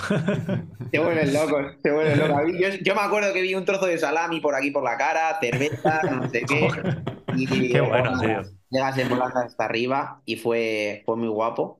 Y lo que fue una pena, por ejemplo, fue que la crono eh, cortaran, que al final lo entiendo porque lo cortan, porque si, si tú en una etapa tienes a muchísima gente en el final, en una etapa de 200 kilómetros, imagínate en una crono de En 40, 5 claro. kilómetros que todo el mundo va a ir ahí. Y al final, pues de una forma o de otra tenían que controlar el, el aforo y solo había un poquito abajo y un poquito arriba. Pero si no, habría sido impresionante. Si no, Impresionante. ahí sí, que- ahí, sí que, ahí sí que te suben la- la- los rampones esos de la crono, te lo suben. Aunque se te salga la cadena, vas para arriba. ahí sin cadena. Tengo que decir, a defensa de los nuestros, por así decir, que, por ejemplo, en País Vasco he corrido mucho en amateur, pero no llega a estar en una Itzulia o Claro. en una carrera así, donde yo creo que también el ambiente que se vive ahí es impresionante. Es Y que había, había muchos, había muchos con su camisita naranja y Sí, sí, la marea naranja. las niñas estaban por allí en el, en el Giro también, no se pierden una, no se pierden Sí, una. sí. Pues nada, chicos, ¿tenéis Bueno. alguna más? Sí, yo la, la última, que bueno, ahora que tienes gravel, no, no te van a dejar, y que, y que está de moda, no te van a dejar Y correr que, y, alguna que, y, cosita. y que has estado en el, en el vídeo de lanzamiento de la Aurum de Gravel, ojo, en la manta. Sí, Tira de la manta, venga, tira de la manta. Cuando me, lo, Gravel, ¿no? cuando me lo ofrecieron, vamos, se me salían las lágrimas, yo creo. Además, era un momento que no era muy bueno, porque fue después de San Remo y antes de irme a. Altura. ¿no? Y, Te eran, sí, sí, eran cuatro días que en verdad me habrían venido muy bien para mí, para estar aquí en casa, descansar y tal. Pero es verdad que luego cuando la cogí por allí, empecé a derrapar un poquito para los vídeos y demás, se me se me pasó. Pelo de Y, punta se ponía. y bueno, Sí. no lo sé. eh, ojalá se pueda correr algo, la verdad. No sé, Eh, pa- no sé mucho porque tampoco he- he- he- no, algo tiré así un día por ahí, pero no sé. Ojalá se pueda se pueda correr Sí, un hombre, poco que es porque que eh, para el que no lo sepa también, Diego desde pequeño ha hecho mucho MTB y es un tío muy técnico. Entonces, es mucho ciclocross, claro, es especialista en ciclocross. Entonces, que no, que no eres un, cor- tú no eres un corredor. eh, pues el típico carretero que luego va a hacer las técnicas y se las ve y, y se ve y se desea. O sea, ¿sabes? Diego A tiene- ver, ahora con, con, eh, fíjate, el Movistar, con el equipo que ha hecho de Gravel y tal, y, y llevando a profesionales como Iván García Cortina, que los está llevando, pues también abre un poquito ahí puerta de decir, oye, Claro. si estos, si los telefónicos están haciendo esto, pues déjame a mí un poquito asomar ahí la puntita en un, Eh, en un rancho. yo no y- sé, yo no sé cuál será el plan de, pues si Aurum tendrá un plan Claro, de además, a nivel de marketing. A nivel de marketing, es. Sí que es verdad que yo, quien me conoce y en el equipo me conocen y tal, saben que yo estaría encantadísimo de, de, claro. de hacerlo. Y, y nada, pues mira, Antonio, podríamos correr, podríamos correr uno contra el otro. A Verona. Mm, Bueno, seguramente uno contra el otro no, juntos sí, pero tú irás Ah, por delante. Tú vas rápido, tú vas Con rápido. tu, con tu pasito seguramente te vería desde atrás. Con la pedada pim, pim, pim, pim, pim. Bueno, pero oye, si no, si no, eh, bueno, ya más o menos está terminando la entrevista, ¿no? Sí. Digo que si no, lo que tenemos que hacer, a ver si vienes un día y salimos un día en bici o así. Hombre, yo encantado. Y Yo, Encantado. ganas, además te sigo y es que yo me llevo bien con Juanpe, con, con Luis también me llevo muy bien. Y Entonces eres de los míos, ya está, ya me voy has a ganado. hace tiempo y, y- y la verdad que cuando ya vi que entrabas aquí en el podcast, que yo como ya encima ya me creo que soy de Bicilab, porque como me lo dijiste. No, no. Y más, y más te vale creer que eres, porque si no. Anthony, esto ya te cagas. Y Claro. te hagan pecho por ti, Y- como si fueras hijo de ellos, digo, joder, pues, eh, eh, para que digas que no. Si Madre mía. Antonio Ortiz es miembro de Bicilab, yo le tengo que conocer, no puede ser que no. Hay que cerrar, que, esa, hay que cerrar esa quedada, hay que cerrar esa A ver si quedada. algún día vienes por aquí y, y yo también puedo. Y si es, pues si es fuera de temporada, le damos al MTV bien. Y, y ahí seguro que no te sigo bajando. Que Carlos dice que tengo técnica, pero tampoco Va tengo. bien. Nada, que no te cuente mentiras, Antonio, que va bien. Pero Ah, muy bien. Yo estaré, yo estaré encantado y, y- y ojalá lo podamos organizar porque será un lujo. Y también tú que ahora tienes, puedes decidir dónde trabajas, quitando las carreras que te obligan a estar, puedes montar y entrenar donde quieras, te puedes desplazar. También te, te invito públicamente a que te vengas por aquí a la Costa del Sol, que tenemos muchas carreteras, muchos puertos para poder entrenar bien y, y el clima, pues bueno, ya es conocido. cuenta con ellos. La Si un, día estoy, si un día pues, estoy por allí cerca, te. te Y si no te vienes, si no estás bien, si no estás cerca, te vienes y te Ah, pilla bueno, igual. hacemos, hacemos una concentración allí. En mi casa tienes, tienes cama y comida. Oye, Muchas Diego, gracias. antes, antes de que cierres el chiringo, enséñanos, tío, el cuadro que tienes allí al fondo. A ver. Oh, Uh, flipa tú. ¿Dónde es eso? Que alguien No lo describa tiempo, un poco. no- que la no gente da que esto es tiempo un- ni a, ni a colgarlo. Recordad que es un podcast esto, por favor, que alguien lo describa. Bueno, esto, esto ha venido del Giro, que es una foto del, del El Coliseo. Coliseo. Compró mi novia por allí. Y, y aquí tengo dorsales que son de. Creo que este es San Remo, mi primera San Remo el año El pasado. año pasado, escapado, recordemos casi hasta el pollo. Y esta es eh, mi primera Strade, que fue hace dos. Lo de Y lo tengo por ahí, que lo, lo tengo que poner. Y este, esta es una foto con mi sobrina, pero este es una, igual, pues un regalo de mi novia. Esta es solo la foto. Lo hace una amiga. Y, Hostia, qué bonito. sí, sí, sí, está El que no lo vea, que vaya a Claro, YouTube que- y mire el, minuto Eso, este, se iba a decir, lo iba a pena. describir, no, pero que lo vean está. o sea, me moló porque era un cuadro que, que, joder, al final siempre, todos los años tiene fotos, pero con la publicidad, con tal, que luego dices, joder, parece que al año que viene Ya pierde un está, poco pasa de la, sí. La gracia la foto para tenerla en el salón, en algún lado. Pero está hecha así como, bueno, es- no me sale como óleo, un poquito óleo. Óleo, óleo, sí.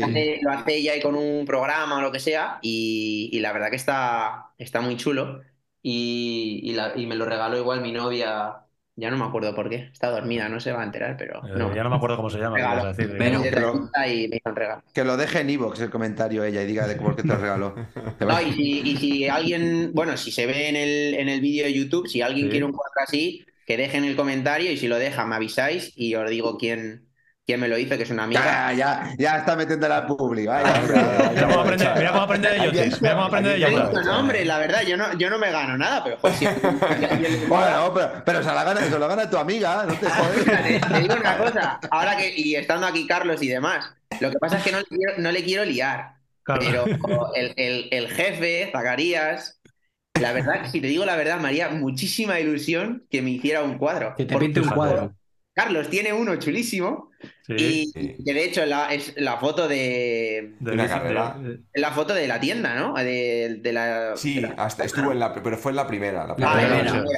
Y, y siempre, además, yo cuando lo veo digo, Zaca, si un día te lías, si quieres pintar, Soy yo. Sí, encantadísimo. está guapo ese cuadro. Para, eh, aclaro para la gente que no lo sepa, Zaka es el padre de Charlie que Sí, eh, antes de dedicarse al ciclismo casi profesionalmente eh, pin- pintaba. Era Ahora ya creo que y pinta. soñador. Ahora, ahora- ahora Zaca, pinta menos. Zaca hace, de, hace de todo. Hace de todo. Y literalmente tuvo una, hace- época, hace de tuvo todo. una época de pintor y al final pues cogió maneras y pintó Sí, sí, sí. cuadros muy, Sí, sí. muy guapos. Era Ahora bohemio, luego ya lo, lo dejó. Bueno, son pues, vas a Etapas. montar en bici. etapas. Un abrazo, Zaka, que nos escucha siempre, tío. Y a mí Me está escuchado Hay que, pintarle- poco. hay que empezar a sacar las pinturas a pintar un cuadro. Que, bueno, Diego, que muchas gracias, tío. Eh, a ver si nos vemos prontito y, y tenemos el placer de, de disfrutar de tu compañía en carretera, que yo te lo hace muy a menudo, Charlie también, y yo menos porque vivimos un poquito más lejos, pero hay ganas, tío. Sí, sí. A ver cuándo hacemos una, una grupetilla. Una vueltecilla, que la última vez fue el 31 Hoy de diciembre de este hoy me he año. quedado con. Bueno, no sé si hoy o. Sí, que hoy. Nos están Sí, ayer- escuchando. Ayer, antes de ayer. Hoy, ¿no? hoy Ah, martes, hoy sí. martes. ¿En directo? No. No. No, no, no.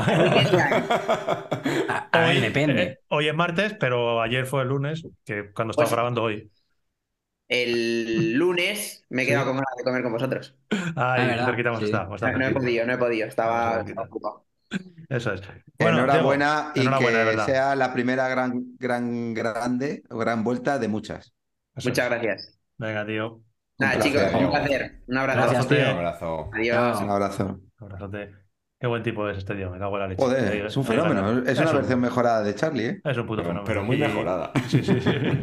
Yo la última vez que monté con él eh, fue el 31 de diciembre, precisamente subiendo Cruz Verde. O sea que a ver si Sí, la próxima es vez que verdad. esté en Cruz Verde eh, estuvo a puntito de ir a su Pues rueda, escucha, tío. escucha. Al final se me fue ahí en una Le, curva, le tío. voy a, le voy a escribir por privado porque, o, o- o pido a Jota su teléfono para que no salga contigo. Porque como te pillo el día de esos tontos con tus piernas, Que estuvo a punto de. Igual- que estu- igual- Que estuvo a punto de pegarle un palito tonto día, en las ese día. No, ya no imagínate que pillas ahora un día de esos tontos de él y un día de esos tuyos que vas con unas patas que flipas. Y da el bajón al chico. No le ve. Claro, y aparte de quien te aguante luego. No, es lo ¿sabes- peor. sa- sabes lo- lo- porque el lo- bajón del chico lo sacaremos, pero A- aguantarte a- aparte, aparte de la, coña- y, de- de la coña y esta que tenemos. enfadado. Y yo te fa- la coña esta, que eh, eh, lo que te pone en tu sitio realmente fue, por ejemplo, ese, ese mismo día, pues fuimos, estábamos todos de paseo y de repente en Cruz Verde pues se desataron las, las tormentas. Y Diego ahí subió un poquito más rápido, no subió a su ritmo a muerte, pero subió un poquito Ah. más rápido. Yo subí a mi ritmo a muerte, pero a muerte. Pues en Cruz Verde, que creo que hice 20 minutos o algo así. 20 Y creo que me metió 5 minutos. Y yo iba, te lo juro, con el no se puede ir más rápido. El famoso, esto es más rápido que esto no se puede subir. Pues sí que se pudo. cinco minutos más rápido. Cinco, cinco se podía, ¿eh? Digo, pero vamos a ver, este, te- te- el niño tonto este los huevos que... Bueno, en fin. eh, venga, que En fin, habéis hablado de. Gravel y ahora en la siguiente sección hablamos un poquito de Gravel. Dale, Yoti. Nuestras mierdas.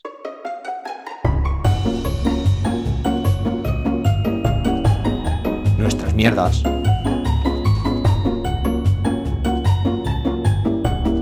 Nuestras mierdas. Ahí estamos, vamos con las mierdas de graveleras. Sí que se podía subir más rápido, puta Cruz Verde, yo creo que no. Ver, este fin de semana... Dale, dale. Yo, yo, con todos mis respetos a, a nuestro gran, gran amigo Re Martínez, Sí. que sea el embajador de Auron en el rancho, en lugar de Flipa.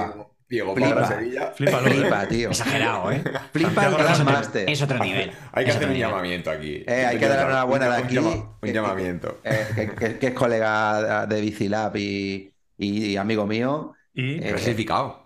Y Ay. seguidor del canal y seguidor del podcast Muy y tal. Ahí estaba el tío con sus narices, con 59 años, en la categoría de 55 a a 60, que es complicado ya cuando estás dando los últimos coletazos. Pues macho, salió con intención, se fue con una Aurum tope gama ahí, full equipe, que ha salido todo encantado, la verdad, con la bici.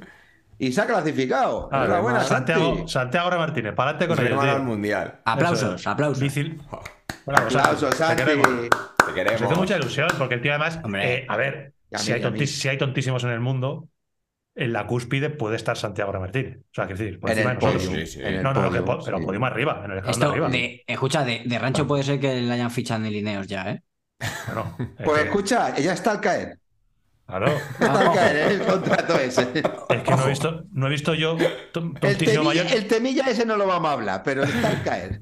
eh, tontísimo mayor que Santi, no, eh, no conoció ninguno. En el vídeo, por ejemplo, de la Penínica de este año, primero que hicimos, etapa cero, que íbamos a pesar las bicis, obviamente la bici que menos pesaba, la bici más tontísima del mundo era la de Santiago Remartínez. No, ya Ha no- venido. No, no, escucha, es que después de pesarla, eh, estaba yo en la otra punta de- del taller este que estábamos con, con Sí. la asistencia y vino a buscarme, me da en la espalda y dice, Yota, Yota, ¿a que no sabes cuánto pesa mi bici? Y dice que pesa menos que la tuya. Y me di la vuelta y digo, "Santi, Y luego mí te hace.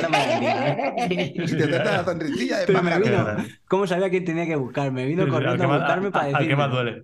Al que más duele. Bueno, Santi, un abrazo. Que enhorabuena. Que bueno, eh, hemos hablado del rancho, eh, la clasificación eh, ganada por Valverde, etcétera, etcétera. Pero allí tuvimos enviado especial, eh, don Antonio Ortiz. ¿Qué tal ha ido este fin de semana? ¿Corriste indomable? ¿Y el Enviado, rancho qué tal? enviado. No nos olvidemos que Ha también habido muchos, ha el habido doctor. Talavera. Doctor, y doctor Talavera, sí, sí. Pero bueno, cuéntanos libro. tú, cuéntanos tú. Tú habla de tu libro. No, voy a hablar del libro de- del rancho. El mío no. Ah, el mío daré pinceladas, pero bueno, el libro del rancho hay que conocerlo. Hay que vivirlo alguna vez. Si te gusta Ya. la bici, te gusta el gravel. Ya, ya lo sé. Ya has enfadado yo, te ya has enfadado. Sí, porque, mira, Rancho está ubicado en, una, en un pueblecito mm, de Lérida que se llama Pons y que cuando llegas realmente no es un pueblo grande. Entonces dices, coño, lo primero, aquí como cojones ha hay logística a nivel eh, hotelero para quedarse mucha gente, porque, porque de la primera edición de Rancho a esta, pues ha aumentado la, la participación y no solo la participación, sino la gente que viene a acompañar a los corredores. Pero el entorno es perfecto, es un entorno para mí increíble, lo más real a lo que todo el mundo pone en cuestión de qué es gravel o qué no es gravel, pues yo creo que Rancho es eh, para mí una de las eh, mejores ejemplos. ¿Por qué? Porque al final Gerard conoce muy bien lo que es el gravel, sabe lo que quiere con el gravel y los todo lo que es, como decía, repito, el entorno de, de, de Pons son campos, muchos campos de, de, de siembra con pequeñas colinas, entonces todo esto hace que las pistas forestales estén muy bien cuidadas porque tienen que acceder a todos esos campos y luego hay muchas. Entonces, de salidas de salen paralelo a un río donde está ubicado el campamento, que no puede ser tampoco mejor, yo creo que había en torno a 150 entre caravanas y furgonetas ubicadas, con un, merendero que hay allí, con, baños, con, barbacoa, estaba todo allí, lo que era recogida dorsales, la salida para el al río, perfecto, con muchos árboles, sombra, fresco, era increíble, y salíamos directamente paralelo al río, como he dicho, hasta la carretera, y en el kilómetro uno y poco se giraba a 90 grados aproximadamente y se empezaba a subir el primer puerto y el más duro de la jornada, que eran como 4 kilómetros. De golpe eh, ya acumulabas unos 400 metros de desnivel, que esto también lo hace Gerard muy bien para romper el grupo, cada vez hay más gente, con lo cual cada vez hay que eh, fraccionarlo más para que haya menos problemas luego a la hora de rodar a altas velocidades con la bicicleta por las pistas. Y esto pues saca un poco el grano de la paja. Y luego pues se va cada uno poniendo en su sitio, se van reagrupando gente y otros se van quedando, otros van entrando en otro grupo. Y, y de ahí pues todo, todo, todo, todo el resto, hasta los 160 kilómetros, aunque, aunque hay dos disciplinas, la, la UCI en este caso es la de 160 kilómetros, pues son todo pequeños toboganes, zonas de rodar, sube-baja, repecho más largo, más corto. Contar que el Climb Pro eh, decía pues, que tenía 10 subidas. Eh, ibas acumulando la primera, como he dicho, más larga de 4 kilómetros, pues esa es la primera de 10 y así sucesivamente hasta la última. Pero entre medias, todos son sube-baja más livianos, pero va subiendo y bajando. Entonces hace una carrera muy, muy, muy, muy agónica por eso, porque el ritmo es muy alto siempre. Las subidas te van mermando, te van, te van minando, te van haciendo mella, pero tampoco puedes recuperar mucho. Si vas en un buen grupo que te vas atrás y te dejas de llevar, sí que recuperas, pero en cuanto hay una, una subida un poco eh, dura o llega una subida de estas que están contabilizadas en el KM Pro o llega un cambio de dirección en el que el grupo es largo y hay un, un, latigazo, pues es todo eh, gas, gas, gas, gas. Yo este año no tenía las mejores sensaciones, con lo cual desde el primer momento recordaba las del año pasado, que sí que iba muy bien, y, y, y, y, por eso me decía, Joder, pues es que voy hecho un Cristo, si es que parezco un carrito polo. Que parecía otra carrera. Claro, me parecía otra carrera, porque mis sensaciones desde el minuto uno eran muy malas. Yo salí y, tengo que reconocer que después de esta subida de 4 kilómetros hay una bajada muy sinuosa, que es asfalto muy roto. Pasamos un canal, pasamos una pista un poco rota. Este año Gerard ha metido un sendero, varios senderos entre medias, que ahora quería contar, también para eh, dar también un poco de opciones a esa gente más habilidosa y que el que venga a carretero a decirme voy a pasear por las pistas de gravel de ahí, mmm, tengan su momento también que no estén todo lo, lo, cómodo que se podría estar, ¿no? Para que todo el mundo tenga su momento. Y al pasar por Ponte Nuevo, que ya te vas a alejar de, eh, otra vez, pues se me pasó completamente por la cabeza que yo no soy una persona de retirarme ni mucho menos, para nada, me he retirado creo que en mi vida en muy pocas carreras, pero se me pasó seriamente retirarme, tan seriamente que fui a darme la vuelta y dije, espera, Pau Zamora, que es el manager del equipo Bus, venía detrás, que yo sabía que había salido detrás, digo, lo espero y con un poquito de suerte, con mi mal día y el buen día de Pau, pues paso un día agradable.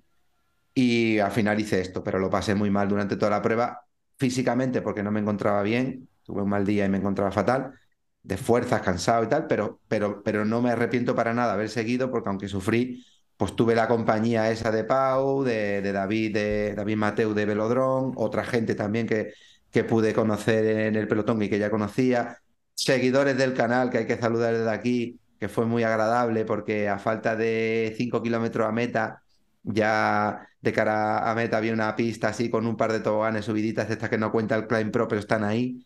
Y, y pasamos 4 o 5, yo ya penando, sabía lo que me quedaba y, y un chico, Álvaro, que de aquí saludo, eh, Antonio, eh, ¿qué, ¿qué, tal? Hasta frené para esperarle, saludarle. Y, él venía a hacer la corta, la de, la de 100. Y bueno, pues te hace mucha ilusión todo esto, ¿no? Que después de tener malas sensaciones, pues que tengas un día en el que se convierta en un día agradable porque haces lo que te gusta, montar en bici, un recorrido que para mí, como he dicho, eh, es espectacular porque tiene de todo y estás con gente que al final son igual de tontos que tú. Y la carrera, pues tenemos al otro disfrutado. invitado. La he disfrutado, sí, sufriéndola mucho, pero, pero la he disfrutado. Oye, ¿cómo llegaste a meta? reventado, destrozado. No, pero ya no te digo físicamente. ¿Qué te pasó en la rueda delantera? Siete millas está hablando poco. No, no, sí, sí, sí que se está hablando, sí, sí se está hablando poco, pero se va a hablar ahora. Pues mira, que soy un listillo, soy un listillo y el karma existe. Y te voy a contar cómo fue la película. Esta zona donde me encontraba, ahora que te digo, pasaba de pista a asfalto y era un picaba para arriba muy levemente y llegabas a un momento en el que tenías que hacer un giro de 160 grados para meterte en un sendero, single track, single track. Al principio un, un poco técnico, luego ya más fácil, pero muy guapo. Cruzabas el río por un puente. Bueno, entonces entrabas con un escalón que había del asfalto al, al, sendero, pero antes de esta entrada había una trialerilla corta que podía tener tres metros, como mucho, Sí. con desnivel, pero el que no tenga mucha habilidad es fea. La verdad que dices, coño, por ahí no me tiro, joder, con la bici de gravel. Con la mountain bike no tiene nada, pero con la bici de gravel, joder, al final tienes que girar, tiene pendientes, corta, bueno. Y, y veníamos un grupillo, entró uno delante y dije, aquí voy yo, yo soy el biker, soy más chulo que nadie. Corté con la mala suerte que pillé una piedra entre la hierba que no vi, ¡pas! Y dije, si es que eres gilipollas, si es que no puedes ser más tonto.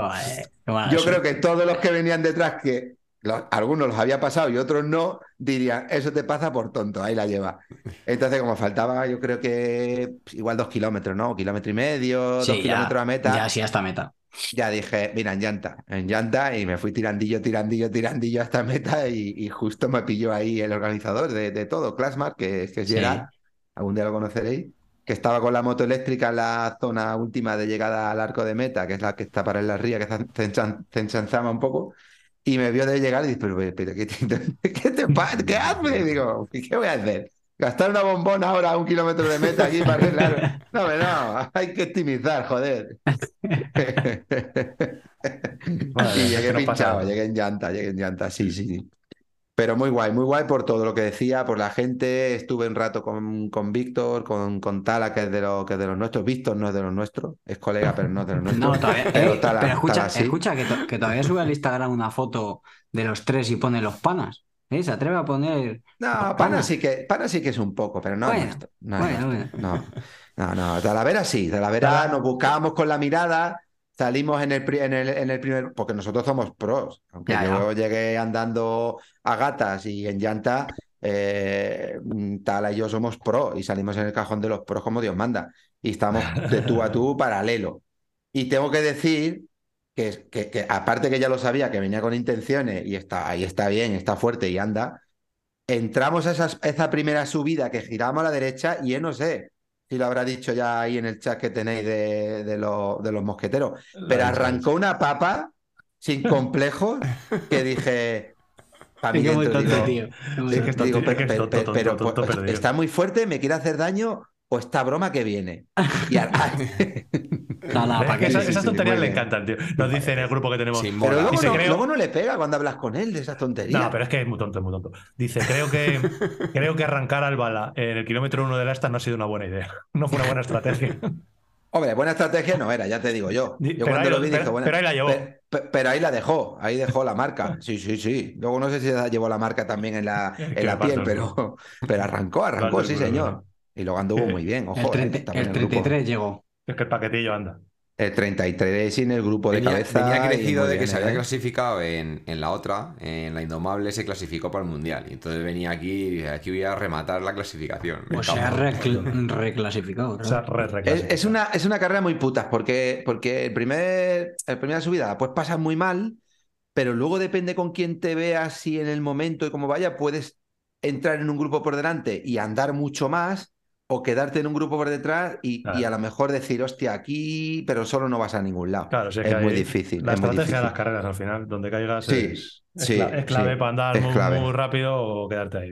Estuvo Pero también, Rancho, estu- estuvo también ahí en Rancho, que debutaba en, en Gravel, si no me equivoco, otro de los nuestros, tío. Enrique ¿El Morcillo. ¡Ah! ¡Uh! Estuvo ahí, ahí. Al final reventó, pero igual, eh, me lo dijo luego, dice, no, tío, luego se me ha hecho largo. Pero estaba el tío, fíjate, no te digo acojonado, porque Morcillo no se le ve un tío que se acojone de nada, No, hemos no, echado no. para adelante, pero el día de antes que, que me lo encontré con Pau, eh, estuve hablando con él, ah, que he venido, venía como un poco sin saber Sí. dónde cojones se estaba metiendo. Y le dije, Morci, con la habilidad que tú tienes y lo que tú remas, ni te preocupes. Y así fue, hasta que le dio el bajonazo, estaba en el grupo de cabeza y yo pensaba que iba a estar de eso, de los 10, de 5 al 10, más o menos, Mm. y luego se viene un poco más para atrás, pero, pero sí, señor, Tiene- uno de los yo, nuestros. yo creo que tiene motor, tiene motor y cabeza el tío para hacerlo bien en, en gravel. ¿eh? Yo creo que le Cabeza no sé, motor sí. Sí, sí, Cabeza. Cabrón parece que no, pero tiene ca- cabeza. cabeza, Parece, no sé. parece que no, pero el tío mira en la, en- en La Rioja tuvo que tirar de cabeza, ya te digo yo, más de una, más de una vez. Eh, ¿tenéis algunas mierdas vosotros que contar? Bueno, sí, hombre. Charlie Sí, sonríe y no, dice que sí. No, yo tengo, tengo aquí una que, no- que no se nos pase, la teníamos que haber contado la semana pasada, una, una anécdota. Pero, eh, la- bueno, que nos ha pasado eh, una cosa muy graciosa. No sé si la quieres contar tú, Jota. No, no, la tú, tienda. tú, tú. Ah, Pues está- estábamos en la, en la tienda y ha venido... Eh, Perdona que te interrumpa. Estamos comiendo esta mañana y, va- y me dice yo, hostia, nos ha pasado una cosa graciosísima, tío, una cosa que te voy a contar. Y ya le dice el Charlie, no, no, no, no, no, no, no, no, no, no se la cuentes ahora, no se la cuentes. Y no me la han eh, contado. O sea, no me la han contado. nuestros- Y no me la han nuestros contado hasta ahora que lo van a contar en directo. A ver, dale. Y nada, a ver, que tampoco es. Simplemente, pues han venido uno, vino un, un- dos, dos seguidores de, de Asturias, que nos ha- uno de ellos nos ha comprado una, una Kenta, blanquita, igual que la mía, que preciosa, se la ha tuneado Yotis con ruedas de carbono, manillar pro, las ruedas prototype, bueno, ha quedado espectacular. Y, y venían a, a recogerla, el, fue el viernes, ¿no? El viernes por la mañana. El viernes, el viernes, sí. Y su amigo vive aquí en Madrid, es también asturiano, pero vive aquí en Madrid, entonces pues ya de paso veía a su amigo, se llevaba la bici y todo. El caso es que eh, les paró eh, la Guardia Civil en, en Collado Villalba, porque se les Bueno, había... no. Ahí tengo. Eh, Ah, fue a la altura de Majadahonda. Ah, la última bajada onda. El caso es que había un, control, eso, les paró la de Civil, eso sí. porque la, la placa, la V20, pues o se les había caído Sí. o... O incluso el porta. se les- Ellos venían con una bici a la tienda. Eso es. Entonces creo que la bici se. Bueno, es como que el porta Sí, se pero había fue por lo, de la, por lo de la Sí. placa. Y entonces ya cuando... Claro, la placa era motivo de sanción. Entonces ya... Bueno, ¿y dónde vais? Pues mira, vamos a Bici Pinto, que vamos a recoger una, una bici, a ver... Ah, lo de Bicilab. ¿Qué el, guardia, dice? el guardia de tráfico era follower nuestro. Total. Saludo a la benemérita. Claro Son los mejores, los mejores, ¿eh? La Guardia le Civil. dijo, Los hay, que mejores. tener, cui- hay que tener cuidado con la placa V20, sobre todo cuidado de que no te arañe la bicicleta. nada, eso. Y, y nada, y nos lo contaron y fue gracioso porque no saben si, si les libramos de una multa, pero bueno, que, Yo creo que sí. Hombre, yo creo que sí. Vigilab ayudándote. Ah, Ayúdate también. en tus trámites. Sentido común. Y entonces les contamos nosotros la película que, La previa. que, que hiciste tú también eh, con la placa Claro, que, V20. eh, eh, engancha muy bien. Yo he, teni- yo he tenido varias de esas. Yo, para que os hagáis una idea así muy rápidamente, hace año y pico así me paró Guardia Civil exactamente en el mismo sitio, lo que lo estoy diciendo, por no llevar la placa de 20. El Guardia Civil no tenía idea de quién era Bicilab ni de quién era yo, pero montaba mucho en bici. Yo llevaba la con y dice, está guapísima tu bici. Y yo cuando empecé a hablar de la bici, que me había parado, dije, puta madre, somos panas. Tal. Y la bici, qué ruedas llevas tan guapas. Y hablando yo de la Lightweight, no sé qué, tal, tal, tal. Y ya cuando yo ya pensaba que éramos súper amigos, me dice, bueno, pues espera, tío, pues si pagas pronto, eh, vas a ser solo el 50%, venga, tira. Y esa fue la, esa, esa fue la primera, mi, mi primer amigo Guardia Civil. Pero claro, ahí no éramos tan famosos como éramos ahora. Eh, la semana pasada eh, habíamos quedado para hacer el reconocimiento de la ruta eh, esa que íbamos a hacer con lo de Mini y salí de casa por circunstancias, salí con otro coche, por circunstancias pre- que ya contaré cuando cuadre, con otro coche que no es el, el habitual que tengo yo. Y cuando eh, puse el portabicis, me di cuenta que no tenía la placa V20 porque la tenía en el otro coche, en el Kia. Y no tenía la placa V20, pero claro, tenía que ir y tenía que ir porque no me quedan más huevos. Digo, bueno, pues me arriesgo a la multa. Si me ponen multa, pues me la han puesto. Todo el rato preocupado con el coche, con la, si la placa V20, voy por la carretera de La Coruña hacia Collado Villalba que habíamos quedado y por el, por la, por el retrovisor veo ahí aparecer al, al Seat de Charlie con las dos bicicletas adelante, digo, oye, es que gracioso los dos. Me adelantan, empiezan a saludarme, y yo, eh, saludándonos ahí, tal, oye, ¿qué tal, tal. Y yo está haciéndome gestos, con muchos gestos. Digo, que, digo, que esto sí que es tonto, es que, es imbécil este. Llegamos a Collado Villalba, me dicen, tío, ¿qué, qué, qué, qué pasa? No sé qué. Y yo, claro, yo digo, la placa V20, que se me ha olvidado y me están echando la bronca por la placa V20. Y, y no, ¿qué, eh, ¿qué es lo que pasó, Jota? ¿Tú qué viste cuando ibas con el coche? Bueno, yo lo que vi es que en el portabicicletas eh, marcaba, me lo invento, FVP y en la matrícula era LKM, ¿sabes? Con dos matrículas que iba el colega. Con dos matrículas. Ahí, ya le podía tocar el, el- guardia amigo, como le toque otro. pero yo no sé por qué me acabo No me de da igual. reír, pero, pero en el fondo, en el fondo, en el fondo, tampoco sé por qué me no te sorprende. sorprendo. No te sorprende. No. Claro, ¿qué pasó? Yo cambié el portabicis del otro coche al otro coche y yo sin mayor preocupación, digo, pues portabicis engancha bien en la bola, pues para adelante con él. ¿Qué pasa? El portabicis perfecto. tenía, esto va de puta madre, encaja la bola, compatible, para adelante con ello. Eh, eh, matrícula del Kia en el otro coche, el otro coche sin matrícula. Madre mía, yo cuando llego allí digo, lo peor de todo es que lo que digo otro, que si no me dicen nada, yo me tiro dos, tres meses con el Ah, y sí, portabicis. porta- claro. Con el portaplaca. Con el portabicis para adelante con el del otro coche. Sin en fin, bueno, pues así, así somos eh, y, así nos, y así nos tenéis que querer. Es lo que le digo a mi mujer. Le digo, cariño, pues así soy, así me tienes que abrazar por las noches. Que... Madre mía, qué bueno, no sabía lo del Guardia Civil y la placa de 20 del este, tío, qué gracia. Esa está buena. Seguro que es el mismo, seguro que es el mismo Guardia Civil que a mí me puso la multa, tío. Yo tengo un amigo guardia civil, ya va a terminar, que en el confinamiento, cuando no podía salir nadie, estaban haciendo un control en una rotonda y de repente viene un coche, le dan el alto, se acerca, se da cuenta que tiene una bici atrás y dice, buenas tardes, jefe. Caballero, ¿dónde, dónde va usted? Pues mire, que vengo, que voy a casa, no sé qué. ¿Y, ¿y qué lleva usted ahí? Y le dice el conductor, "Mm, una bici.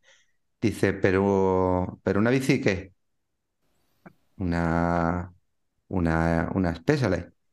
Dice, pero, pero una Specialized ¿qué? Le dice una, una Ellsworth, dice, pues usted continúa. para adelante, para adelante. Se come el anuncio de la cerveza, tío. Si le llega a decir una Pro, se come la multa. Pero como dijo una dice, pues usted continúa. Ay, ay, qué buena. Que, Madre bueno, mía. pues ahí están nuestras mierdas. Eh, el podcast que iba a durar menos de una hora, pues ya vamos ya hora y pico, pero bueno, dale, cambiamos de La sección. charleta. Sí, porque encima a- si hablamos de, seguimos hablando de nuestra mierda, de la ruta Sí, de Vini, de las Hoy, no hoy teníamos, eh, íbamos a inaugurar una subsección que ya haremos la semana que La vamos a hablar la semana que viene, que es podcast para mecenas, además.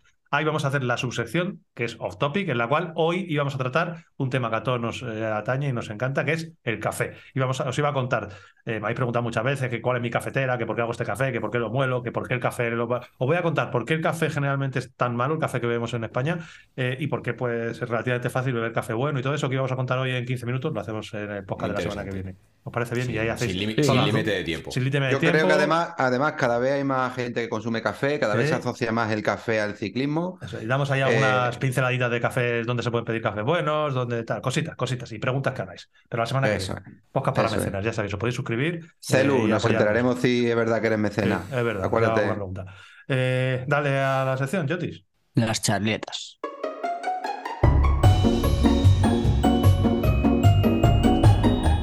Las charlietas.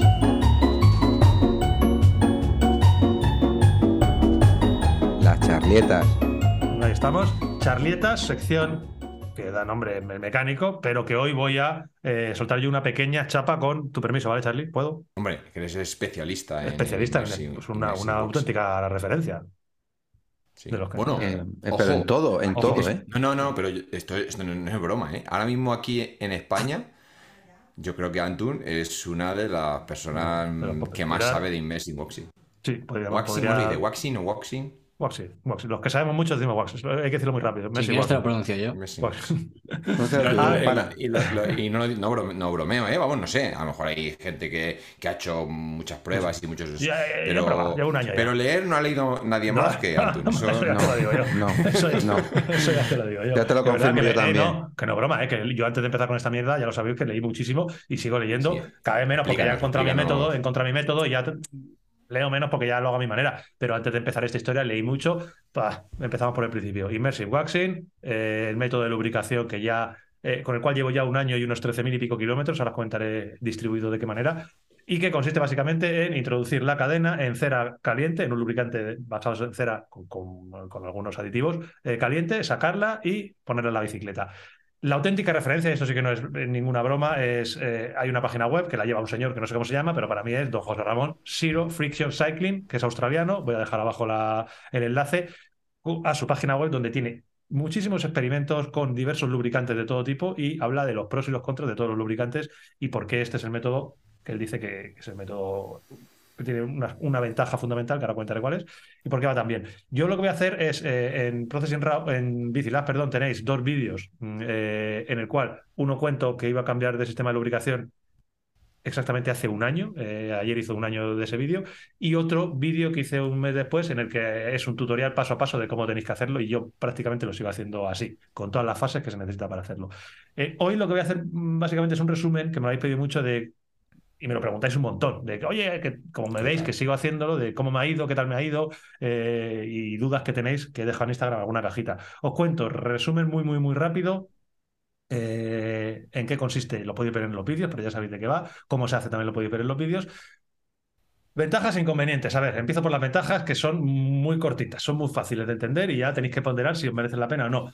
Eh, la mayor ventaja que tiene este sistema es que la transmisión, fundamentalmente la cadena básicamente, dura teóricamente de manera prácticamente infinita. 15, 20 mil kilómetros te puede durar una cadena si todo va como tiene que ir. ¿A mí me ha durado 15, 20 mil kilómetros? Todavía no lo sabemos, porque en un año no he tenido que cambiar de, cadena.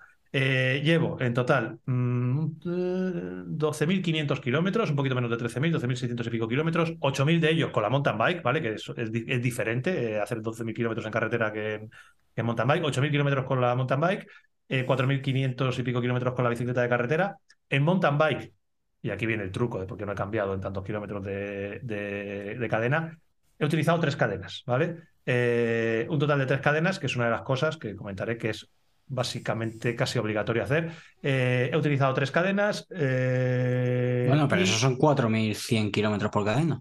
Para eso, no, más o menos. Entonces, ahí va. No, son 8.000 ah, kilómetros entre tres, pues 2.000, el que eche las cuentas.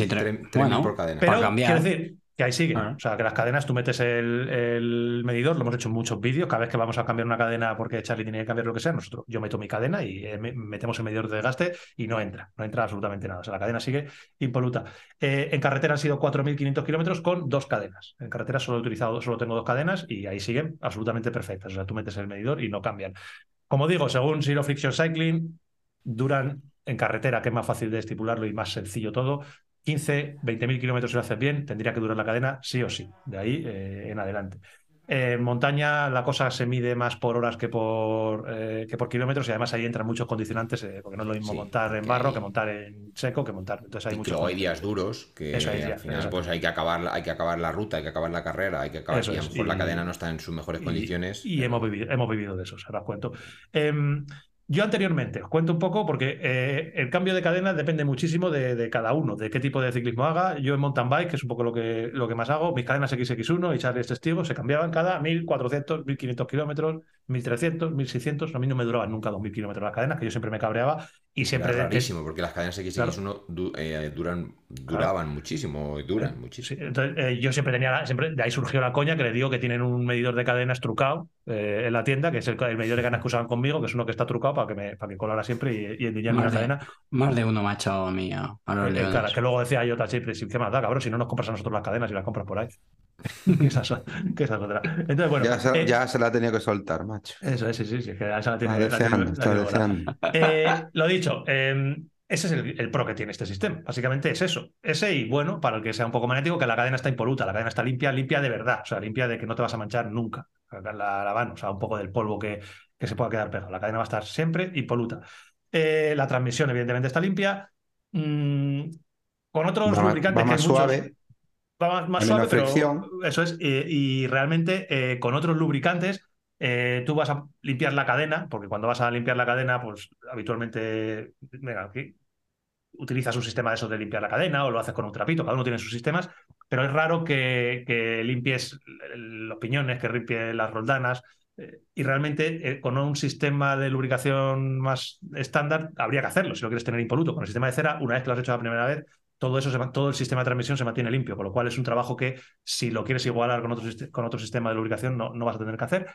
Y, y como pro, yo fíjate, lo que voy a decir como un pro, que tampoco la gente puede sorprenderse un poco, es el propio procedimiento de lubricación, que la gente lo ve y dice, madre mía, qué berenjenal, esto es una puta pesadilla. Eh, realmente no es más difícil que utilizar otros lubricantes, que tú dirás, sí, con otros lubricantes yo lo único que tengo que hacer, Antonio, es coger el S, echarle cuatro gotas encima de la esta, darle cuatro cadenazos al este y ya está limpio. Tú tienes que coger la cadena, quitarla, meterla en la esta. Bueno, realmente, claro, no estamos comparando a igualdad de condiciones, porque cuando tú lo único que haces en otro sistema es echarle cuatro gotas encima, lo que estás haciendo no estás lubricando bien. Estás echando mierda sobre mierda, lubricando sobre mierda. O sea, si realmente igualamos a lo que tenemos que hacer, tú tendrías que quitar la cadena o limpiarla de alguna manera y limpiar la transmisión, que eso, con eso no, lo estás haciendo para igualar exactamente y por eso dura mucho más. Ese es el motivo fundamental de que dure mucho más la cadena con este sistema que con otro. No es que dure más ni dure menos, sino que está siempre todo el sistema está limpio, está impoluto. Eh, contras, muy sencillo. Tienes que tener mínimo dos cadenas, eso es obligatorio, no puedes hacerlo con una cadena por cuánto dura eh, la lubricación. La lubricación dura eh, teóricamente 8 horas en mountain bike, hay que medirlo por horas, y aproximadamente 500 kilómetros en carretera. Y eso es teórico, porque a mí me dura menos. A mí en carretera me está durando 350 kilómetros, una lubricación, ¿vale? 350 kilómetros más o menos, y en mountain bike me está durando 5 horas cinco horas, yo ya cuando llevo cuatro horas y media, la cadena ya no va como iba con una hora, empieza a hacer y, a gritar y a la quinta hora la cadena va seca y si hago una etapa como en Andalucía Bairres que se me va cuatro horas y media, la cadena acaba fastidiar, acaba cuatro horas y media, cinco horas, pues la cadena va a fastidiar, con lo cual es imprescindible tener dos cadenas y es recomendable tener tres cadenas. ¿Por qué? Porque si estamos hablando de que te dura eh, cinco horas la cadena, pues tú vas a tener una cadena para el fin de semana, para hacerte tu ruta de fin de semana de tres horas, tres horas y pico, el que haga una ruta de fin de semana, y entre semana, pues vas a poder utilizar esas otras dos cadenas cuando las tienes lubricadas. Tú lubricas las tres cadenas a la vez, tienes las tres cadenas listas, utilizas una para el fin de semana y las otras dos o una cadena, depende de los kilómetros que hagas, las puedes utilizar eh, eh, entre semana, pero solo lubricas una vez. Lo importante es eso. Tú vas a lubricar las tres cadenas a la vez, vas a perderlos, literalmente os prometo que son seis minutos para lubricar, en mi caso, tres o cuatro cadenas, porque a veces lubrico a la vez la de carretera, la de carretera y la de montaña. Yo meto en la olla hasta cuatro cadenas y tardo cinco minutos de tiempo neto, y digo entre comillas neto, en lubricarlas. ¿Por qué neto? Porque realmente eh, lo que hay que hacer es encender la olla, dejar que se caliente la cera con las cadenas ya dentro, y ahí tú ya te vas a hacer lo que tengas que estar haciendo, pero es un tiempo que va corriendo. Si hablamos de tiempo bruto, pues a lo mejor estás dos horas, pero claro, tú no estás ahí, tú enciendes la olla, te vas a seguir trabajando o te vas a comprar y cuando vuelvas la cera está derretida, las cadenas están ahí, sacas las cadenas y ya lo tienes. O sea, realmente lo que tardas en, montar el chiringuito es eh, los cinco minutos que tardas en quitar una cadena, que yo no tardo absolutamente nada ya, en meterlo en la olla y, en sacarlo. O sea, es que no tardas ni cinco minutos, tardas muy poquito en lubricar cuatro cadenas y tener cuatro sistemas totalmente, totalmente limpios. Eh, más contras, aparte de que no dura lo que se promete, o sea, duran esas tres horas y pico, o sea, cinco horas y pico o, trescientos y pico kilómetros. El fundamental es el procedimiento inicial de limpieza. Para empezar con toda esta historia, yo os digo que tarda cinco minutos en limpiarlo, pero el procedimiento inicial de limpieza que está descrito en el vídeo es un coñazo. Tienes que tener, la primera vez que utilizas este sistema, tienes que tener la transmisión y la cadena impecables, impecables de chuparlas, o sea, de poder chuparlas y que no haya problema. Eso, eh, hay varios sistemas. Hay un sistema que ahora mismo es muy sencillito si la cadena está nueva, o sea, si tú compras una cadena y una transmisión nueva, es muy fácil hacerlo utilizando el limpiador este de, de Ceramic Speed y creo que hay otro limpiador también de Silca, si no me equivoco, que, tiene un... que tiene un limpiador especial. Si no, lo tienes que hacer con agua Racimi y tal. Bueno, una historia que os he explicado, pero es un coñazo hacerlo. Y luego, el procedimiento de lubricación, antes lo vendido como un pro, pero también tiene cosas negativas. ¿Por qué? Porque eh, en una emergencia que se te olvide y piensas que tienes dos cadenas o tres cadenas y, las hagas hasta las tres y no te acuerdas, claro, no es tan fácil como echarle las cuatro gotitas. Y no, tendrías que hacer todo el procedimiento, con lo cual te puede dejar, entre comillas, tirado. Ahora cuento por qué no, pero te puede dejar tirado porque necesitas esas dos horas de tiempo bruto para, para hacer toda la historia. Eh, y luego es habitual, pues que se te olvida. A mí me pasa mucho, pero porque se me olvida. Yo a veces voy con el coche con dos matrículas, entonces eso es una tara mía.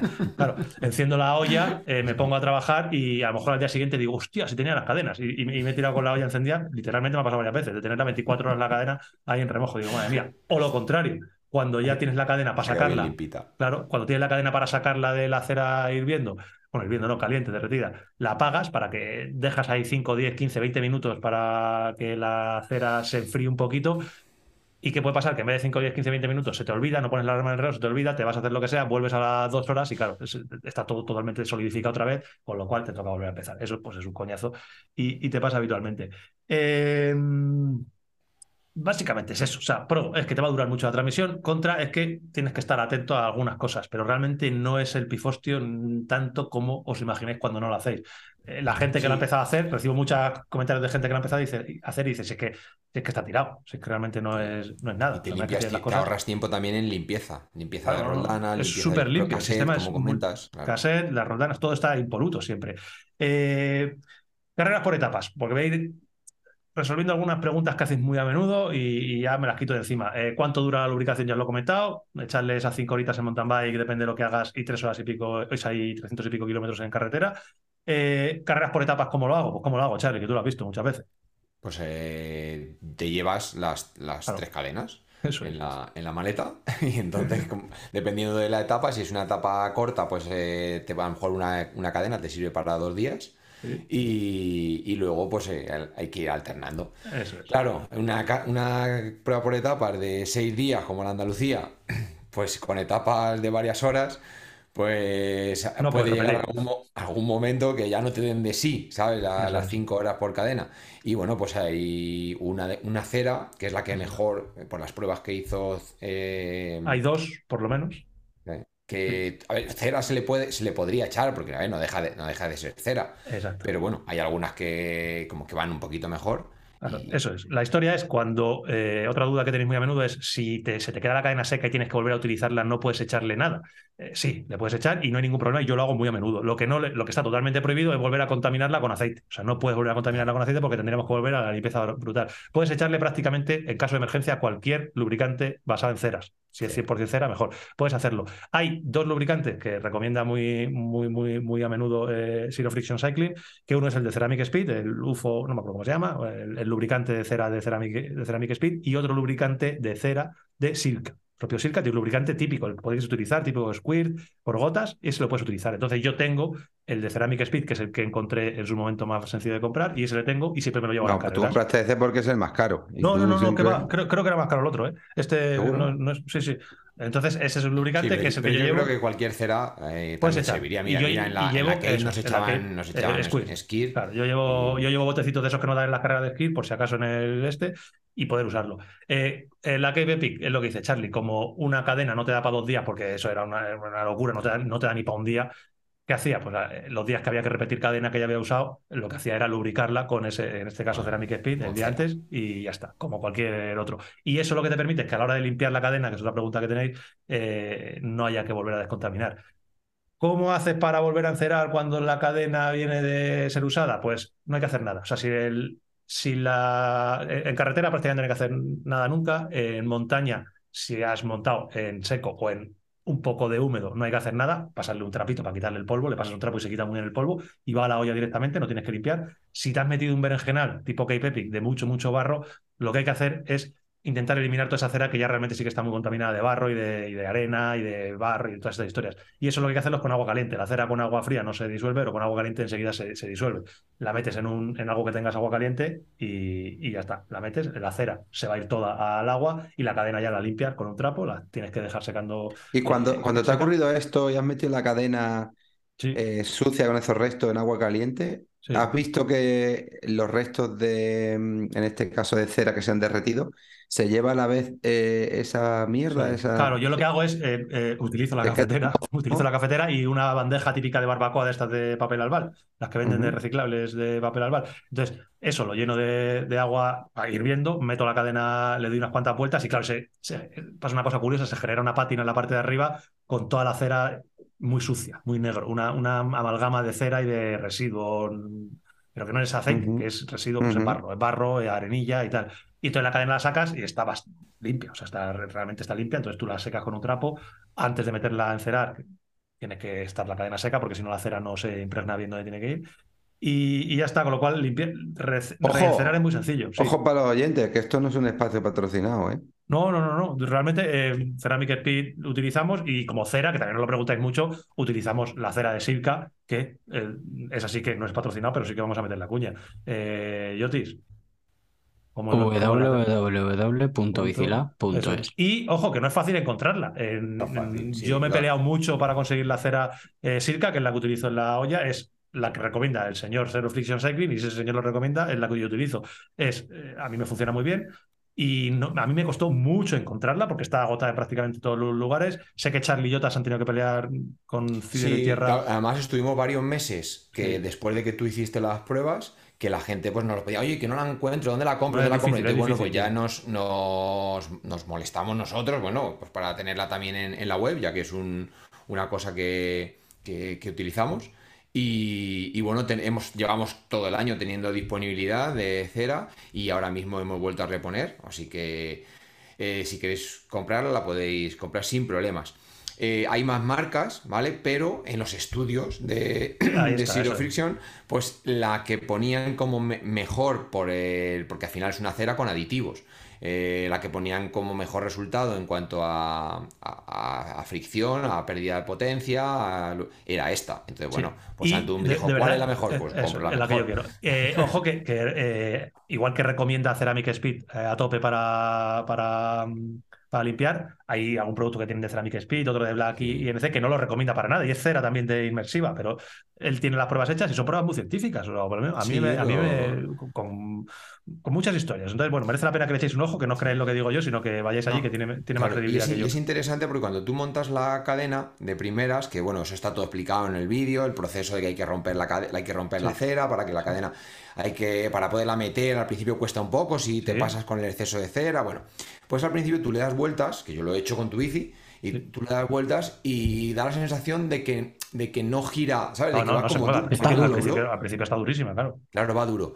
pero en cuanto le das unas, unas pedaladas ya rompe lo que es la, la cera que está haciendo lenta esa cadena y, y bueno, y lleva, luego ya. lleva unos kilómetros. ¿eh? O sea, eh, eh, cuando le das unas cuantas vueltas, parece que va suave, pero no va suave hasta Y si que vas a hacer una crono, Una crono, de no 10 empieces con ella, no con ella. no, hay, que, hay que rodar la cadena primero. Salvo, salvo Luis Mate, que puede hacerlo y puede hacer sus 10 primeros kilómetros con la cadena, con la cadena solidificada. No, realmente el, el Zero Friction Cycling lo dice. Dice, si tienes una competición, no empieces con la cadena recién encerada. O sea, tienes que romperla durante 15, 20 minutos para que la cadena realmente vaya, vaya sueltecita. Al principio parece que va suelta cuando la... Pero no, no va, no va suelta.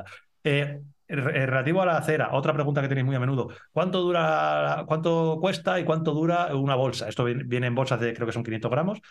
Eh, se puede utilizar dependiendo de cuán frecuente re- eh, reenceres, entre 30 y 40 veces eh, la cera. O sea, tú echas, hay gente que piensa que echas una bolsa de cera, eh, lubricas una cadena y hay que tirarla. No, tú tienes la cera metida en la olla, que se queda solidificada, yo la tengo guardada, y se utilizan, pongamos de media, 35 veces. 35 veces son 35 cadenas, o 35, si tienes de 3 en 3, pues serían pues, las 13 o 14 veces que te da para hacerlo. Si las haces de 2 en 2, pues 17, y si las haces una vez, una sola cadena, pues 35 veces. 35 cadenas. Si echas un poco cuentas, 35 cadenas eh, a, 30, a 300, cua- 350 kilómetros, 400 kilómetros, pues salen no sé cuántos kilómetros, pero que alguien eche las cuentas. Pues mm, 35 por 350 son un montón de kilómetros y en horas pues sería 35 por eh, 5 horas. Pues 35 por 5 horas, 5 por 30, 150, 175, 180 horas de, de mountain bike te va a durar la... No estoy echando bien las cuentas, pero bueno, más o menos es lo que te va a durar la... eh, la bolsa. La bolsa no sé cuánto cuesta, 40, 40 y tantos pavos. 40 y- 45 la 45. tenemos nosotros. ahí, 45 bueno, euros, un, pues- un pequeño descuentillo. No, realmente no es. eh, 44,99, por favor. 44,99 eh, no, es, no, no, es, no es nada caro. O sea, cuando tienes que pagar 45 pavos por lubricante dices, hostia, pero claro, realmente te, te dura, te dura bastantes kilómetros. Y, mm, y más preguntas así que hay por aquí, no sé, no sé, algunas, es que hay muy típicas de las que me pregunté muchas veces y no quiero que se me olvide ninguna. No sé si tenéis alguna vosotros. En charleta, Charlie puede decirnos lubricante, de, porque- lubricante de cera o lubricante de Sí, aceite. eso también es una pregunta recurrente. Eh, yo he usado mm, mucho tiempo aceite y es habitual. A mí la sensación del aceite siempre es de que cuando lo echas, la cadena va más suave. Te da la sensación de que, de que gira mejor, que se pierde menos, Ah. menos energía por, por fricción. Pero eh, hemos notado en el taller, yo creo que lo tengo casi, vamos, casi seguro, que las cadenas, eh, a pesar de lo que pueda parecer, duran más con la cera. O sea que al final la cera, el factor limpieza es determinante para que la cadena dure más. Porque con el aceite, tú con una cadena limpia y aceitada, pues la bici va muy bien, pero claro, en cuanto coge el polvo, la arenilla, se hacen los tacos que se hacen en roldanas, o dependiendo de aceites, pues unos hacen más, otros hacen menos, unos... pero siempre se genera ese esmeril que llamamos, que es la mezcla de aceite cera que, que se mete dentro de, de los, de, los, bul- de los rodillos, de los bulones y genera ese desgaste. Eh, genera el estiramiento de cadenas que se llama. que explica, eso explica ya- eso, que es que sí, hay, lo. Aquí lo hemos hablado ya alguna vez eh, en el podcast hace tiempo, que la cadena no se estira porque el metal se estire. En la cadena lo que ocurre es que se produce un desgaste entre los rodillos y las placas, y entonces ese desgaste de los rodillos y las placas genera una holgura y hace que los bulones eh, se separen uno de otro porque su apoyo se ha desgastado, ¿vale? Pero no porque se produzca un estiramiento del, acero de las placas. Entonces, eh, esto ocurre mucho, pues eso, si se, imaginaos, aceite mezclado con polvillo, mezclado con suciedad, que acabe dentro de, ese bulón, pues eso es una lija, una, un esmeril, que es lo que hablábamos el otro día, que nos pasó el día de la Cape también, que era un, encima era un barro eh, muy fluido, que es capaz de penetrar en muchos sitios con una arena muy fina, pues eso es destructor total. Y yo ya lo tengo, bueno, a ver, ya son muchos años, eh, tenemos clientes fieles a la cera, clientes que prefieren la suavidad del aceite y la propia experiencia nuestra. Yo te, yo te he probado, eh, cada vez que llega una cera nueva, un aceite nuevo, yo te lo prueba en su bici. ¿Vale? Eh, no hacemos experimentos mm, científicos de a ver cuántos kilómetros, porque depende de muchas cosas, pero por sensaciones nos puede, nos puede también contar un poco su... Yo recomiendo, antes de que intervenga Jota, si os interesa el tema, de verdad, entrad en, en la web que os he indicado tiene eh, prácticamente para todos y cada uno de los lubricantes más famosos que hay, que se vienen ahora mismo a la cabeza, tiene hecho un estudio y un informe de 15 o 20 páginas, un informe con de laboratorio. Y coge y, lubrica con uno de estos sistemas, hace la prueba y va midiendo el desgaste de la cadena, cuántos kilómetros dura y va comparando absolutamente todo. O sea, que tenéis ahí, si, tenéis, si estáis utilizando algún lubricante, id ahí porque lo van a tener y vais a ver cómo se compara vuestro lubricante con eh, cómo se clasifica en esa clasificación de, buenos a malos. Yo, no voy a decir marca, eh, utilizaba muy a menudo un lubricante. Eh, cuando se me gastaba también la cadena tan a menudo que siempre digo, como 1500, 1500 kilómetros, 1400 kilómetros. Y cuando vi cómo, cómo evaluaba ese lubricante eh, Zero Friction Cycling, era de los peores. O sea, era un lubricante aparentemente top y que mucha gente utiliza. Y, lo, clasificaba como de lo peor que puedes echar a la cadena. ¿Por qué? Porque eh, genera un desgaste brutal en esa fricción con ese, ese efecto esmeril que dice Charlie y era de los y dije, joder, pues es que me cuadra que digas que es de los peores cuando a mí tengo que cambiar tan a menudo la cadena, que a ver. Eh, sí, sí. Así, yo te... lo veamos, cadenas eso, cadenas, cadenas XX1 que son muy duraderas, muy poco tiempo, kilómetros. Eh, nada, como dice Charlie, yo al final, pues como siempre he dicho, las cosas que, que vendemos o ofrecemos o, o, hay de novedad y llega a la tienda, pues me gusta, me gusta testarlas primero para, para saber qué ofrecer o qué no ofrecer o, cómo ofrecerlo. Y, y eso, eh, llega hasta tal punto que de hecho llevo, por ejemplo, eh, para hacer la prueba, como dice Charlie, no hemos hecho experimento científico, pero al final por sensaciones y, y más o menos por ir, ir viendo, en la doble eh, llevo aceite Ahí hecho aceites y hago las pruebas de aceites en, esa bici y en la otra hago las pruebas de ceras. Eh, hablo en plural porque al final, pues eso, hay varios tipos de aceite, varias marcas y, lo que intento es, es, probar varias marcas y que no todos los aceites son iguales ni todas las ceras son iguales. Entonces, eh, la, eh, como digo, en la doble llevo el, aceite, pues voy probando un aceite más denso, menos denso. Eh, ahora veo que, llega otro y pruebo el, eh, uno más ligerito a ver qué tal, si, si me aguanta bien la salida, si no me la aguanta, eh, si, cómo se limpia, qué residuo deja, que es lo que decía que, que Charlie, que es muy importante la limpieza.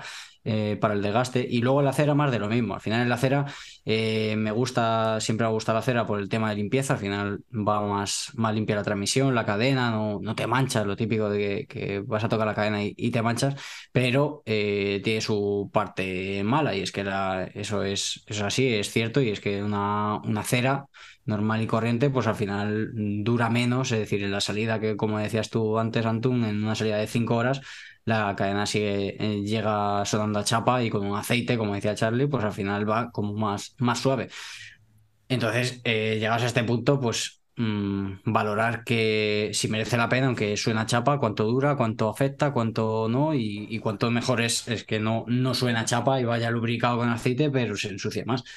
Entonces, pues eso, al final prueba, voy probando, no todas me gustan, no todos los aceites me gustan y por supuesto todas las ceras tampoco. Hay más diluidas, ceras normales, ceras eh, con partículas cerámicas, cera eh, que al final son ceras con aditivos, eh, cera con grafeno también, que la estoy probando ahora de, de Bompar y eso, y, y, bueno, al final pues hay que ir, hay que ir probando y tengo que decir bajo lo que estoy viviendo, pues es verdad que creemos que se confirma que con la cera pues dura más. Eh, por ejemplo, en la rígida llevo montada una cadena XX1, no llevo la Shimano, porque fue cuando hicimos el montaje de la Rakis, de la MMR Rakis, que esa la monté con Garbarú, RAM, entonces puse una cadena XX1 Y ahora mismo la BH Ultimate, que ya le cambié a XTR y tal, la cadena sigue siendo la misma que la del Dream Build de la MMR Rakix. Y ha sido siempre, siempre usada con, con cera en este, en este caso. Y ahí el, Yo- el- ah, perdón, Antonio. Ya, No, ya no, te- no, sí, tú, ahí, ahí el, ahí el immersing washing eh, marca un poco la diferencia porque eh, como calentamos la cera y, ahí, y, lo, y lo sumergimos, pues entra dentro de, De los de bulones, de los claro. bulones, de lo que hablábamos. Entonces ocupa ese espacio que no puede ocupar... eh, Que no la- penetra una cera que no normal. puede claro, y, y ocupa el espacio que no puede ocupar el polvo o la suciedad, como está con la película de cera, pues al final eh, está lubricado porque está lleno de cera y además impide la entrada de, de suciedad. Entonces, bueno, Como la pues, grasa en los rodamientos y puntos de giro que hace que impida la suciedad, pues en este caso la que impide, claro. eso es. No, yo quería añadir a lo que habéis ya descrito, que habéis dicho todo casi, no hay nada que decir, pero mi experiencia personal, yo descubrí la cera, creo que fue donde empecé a usarla ya de manera continua a partir de la Key de 2015 o algo así, que, que conocí la Squid, eh, Squid, ¿no? Sí, Sí. sí, sí, que es la más conocida y quizá la más reciente. A partir de ahí eh, fueron un poco los pioneros, han ido saliendo muchísimas marcas de, de- de lubricantes a base de cera, eh, unas no funcionan, otras funcionan. Yo he probado muchas porque me volví fan. Yo prácticamente puedo deciros que no utilizo el aceite lubricante normal. ¿Cuáles son las ventajas para mí? Una, que la cadena está mucho más limpia. Dos, que la cadena va mucho más suave. Tres, que la, que la cadena recoge menos mierda, con lo cual desgasta muchísimo menos la transmisión. Al no haber ahí tanto residuo, pues mm, evidentemente desgasta mucho menos los platos, los piñones, eh, hay menos lija. Y tres, que se limpia más fácil, para mí, dejar la cadena impoluta de manera más fácil. Y he probado muchos, he probado tantos como que he hecho pruebas de laboratorio para algunas marcas con, con eh, prototipos, no uno ni dos, sino bastantes. Eh, he apuntado eh, kilómetros antes de salir, he apuntado temperatura a la que hacía el día, he apuntado con qué bicizaría, evidentemente, para ver cuánto dura, cuánta, cuánta mierda recoge, eh, cuánto ruido hace, si hay, lluvia, si no hay lluvia, si hay calor, si no hay calor, porque la cera no se comporta igual en invierno que en verano. La cera no se comporta igual cuando llueve cuando no llueve. La cera no se comporta igual si vas con agilidad o si vas con tranca. Eh, todo al final influye en el desgaste final o en el aguante de la cera, ¿no? Pero en definitiva yo reconozco que a día de hoy utilizo cera, sigo utilizando cera, pero no todas las ceras funcionan bien, no todas las ceras penetran igual, no todas las ceras hacen que tenga esa suavidad la cadena y la transmisión, no todas las ceras duran lo mismo, no todas las ceras recogen la misma eh, suciedad, porque hay ceras que sí que te dejan un poco más de residuo De que otras. residuo, sí. Entonces, bueno, hay que probar mucho y ahora dirán, bueno, ¿y qué acera me recomendáis? ¿Y qué no sé qué? Bueno, cada vez hay más marcas, casi todas las marcas del mercado incluyen ya un lubricante a base de ceras. Otros han nacido siendo lubricante a base de cera y han tenido que añadir lubricante a base de aceite y otros componentes. Pero bueno, en general que cada uno pruebe. La primera y pionera, como he dicho, fue Squid, pero hay muchas. Hay una sudafricana muy buena que es Smooth, que, funciona muy bien, que tiene muchísima durabilidad, que recoge muy poca mierda y que tienes que hacer un proceso parecido al de Antonio sin llegar ni mucho menos a meter una olla. Sí, tiene, que, pero- tiene que estar todo muy, muy limpio, eso indica la marca. Que la Eso tengo, es. que la tengo yo también. y- Efectivamente, tienes que dejar la cadena totalmente impoluta para que penetre. Las ceras, no nos olvidemos que es un detalle que no sé si lo habéis dicho, pero para la gente que está escuchando, nunca, nunca, nunca se debe de echar antes de salir, a no ser que, por ejemplo, como eh, Jota y yo en la Cape, salíamos los dos con cera y en los es una puntos de, pues una emergencia. de avituallamiento, pues regeneras un poco la cadena con cera Eso y, y vas tirando, vas tirandillo. Eso. Pero, pero lo normal es que la cera se eche la noche anterior y que hagas un pequeño recordatorio eh, media hora o una hora antes de salir. No que laves la bici hoy y mañana cinco minutos antes de salir te acuerdes y, de- y en el coche mientras pones el dorsal le eches la cera. No es lo ideal. La vas a lubricar, pero el, el funcionamiento de la cera no va a ser el óptimo Y la y, durabilidad antes, exacto, mucho antes, claro. exacto. Eh, que bueno, que el tema este es, es como cuando hablamos de lo de la ropa y ahí para, buf, para muchísimo. Yo ya de verdad eh, recomiendo que, que echéis un ojo a, a la web esta, que busquéis el lubricante que estáis utilizando y él lo que hace son ensayos de laboratorio, que no son la verdad absoluta, porque el laboratorio aguanta lo que aguanta el laboratorio y el campo aguanta lo que aguanta el campo. Lo que ha dicho Antonio, Claro, no se, claro, no se gasta una cadena eh, la misma de alguien que sale a entrenar y a hacer series eh, tres días por semana o cuatro días por semana que alguien que simplemente sale a, a montar en bicicleta. Hay mucha diferencia entre las cadenas que gasta Enrique Morcillo y las que puedo gastar yo. Todo eso cambia mucho, porque cuando hables con alguien y te diga, ¿cuánto te dura a ti la cadena? Y te diga, no, a mí me dura 10.000 kilómetros. ¿Cómo los haces? ¿Cuánto 10.000 vatio kilómetros? mueves? ¿Eh? O- y, y cómo sales, ¿Sales- sales- claro, si te moja alguna vez la cadena, has cruzado algún charco, eh, sales, a hacer series, o no haces, es muy diferente. O sea, eh, realmente apretar eh, la cadena pues hace que, que todo vaya. Toco yo, no te enrolles por la entera, que nos vamos. Pues muchas gracias, Antonio, muchas gracias, Yoti, muchas gracias, Charlie, muchas gracias sobre todo a DPS, Diego Pablo Sevilla, que ha estado aquí hoy con nosotros. Eh, y muchas gracias a todos los que nos estéis escuchando. Eh, yo me despido hasta la semana que viene, que es podcast para mecenas, ahí sí que nos vamos a playar en condiciones. No, pues, y hablaremos pues del café. entonces, entonces Hablaremos del no- café. Hasta la no semana sé que yo. viene. Hasta luego. Chao. Nos vemos, si mediamos el martes. Habéis cortado ahí, tocayo.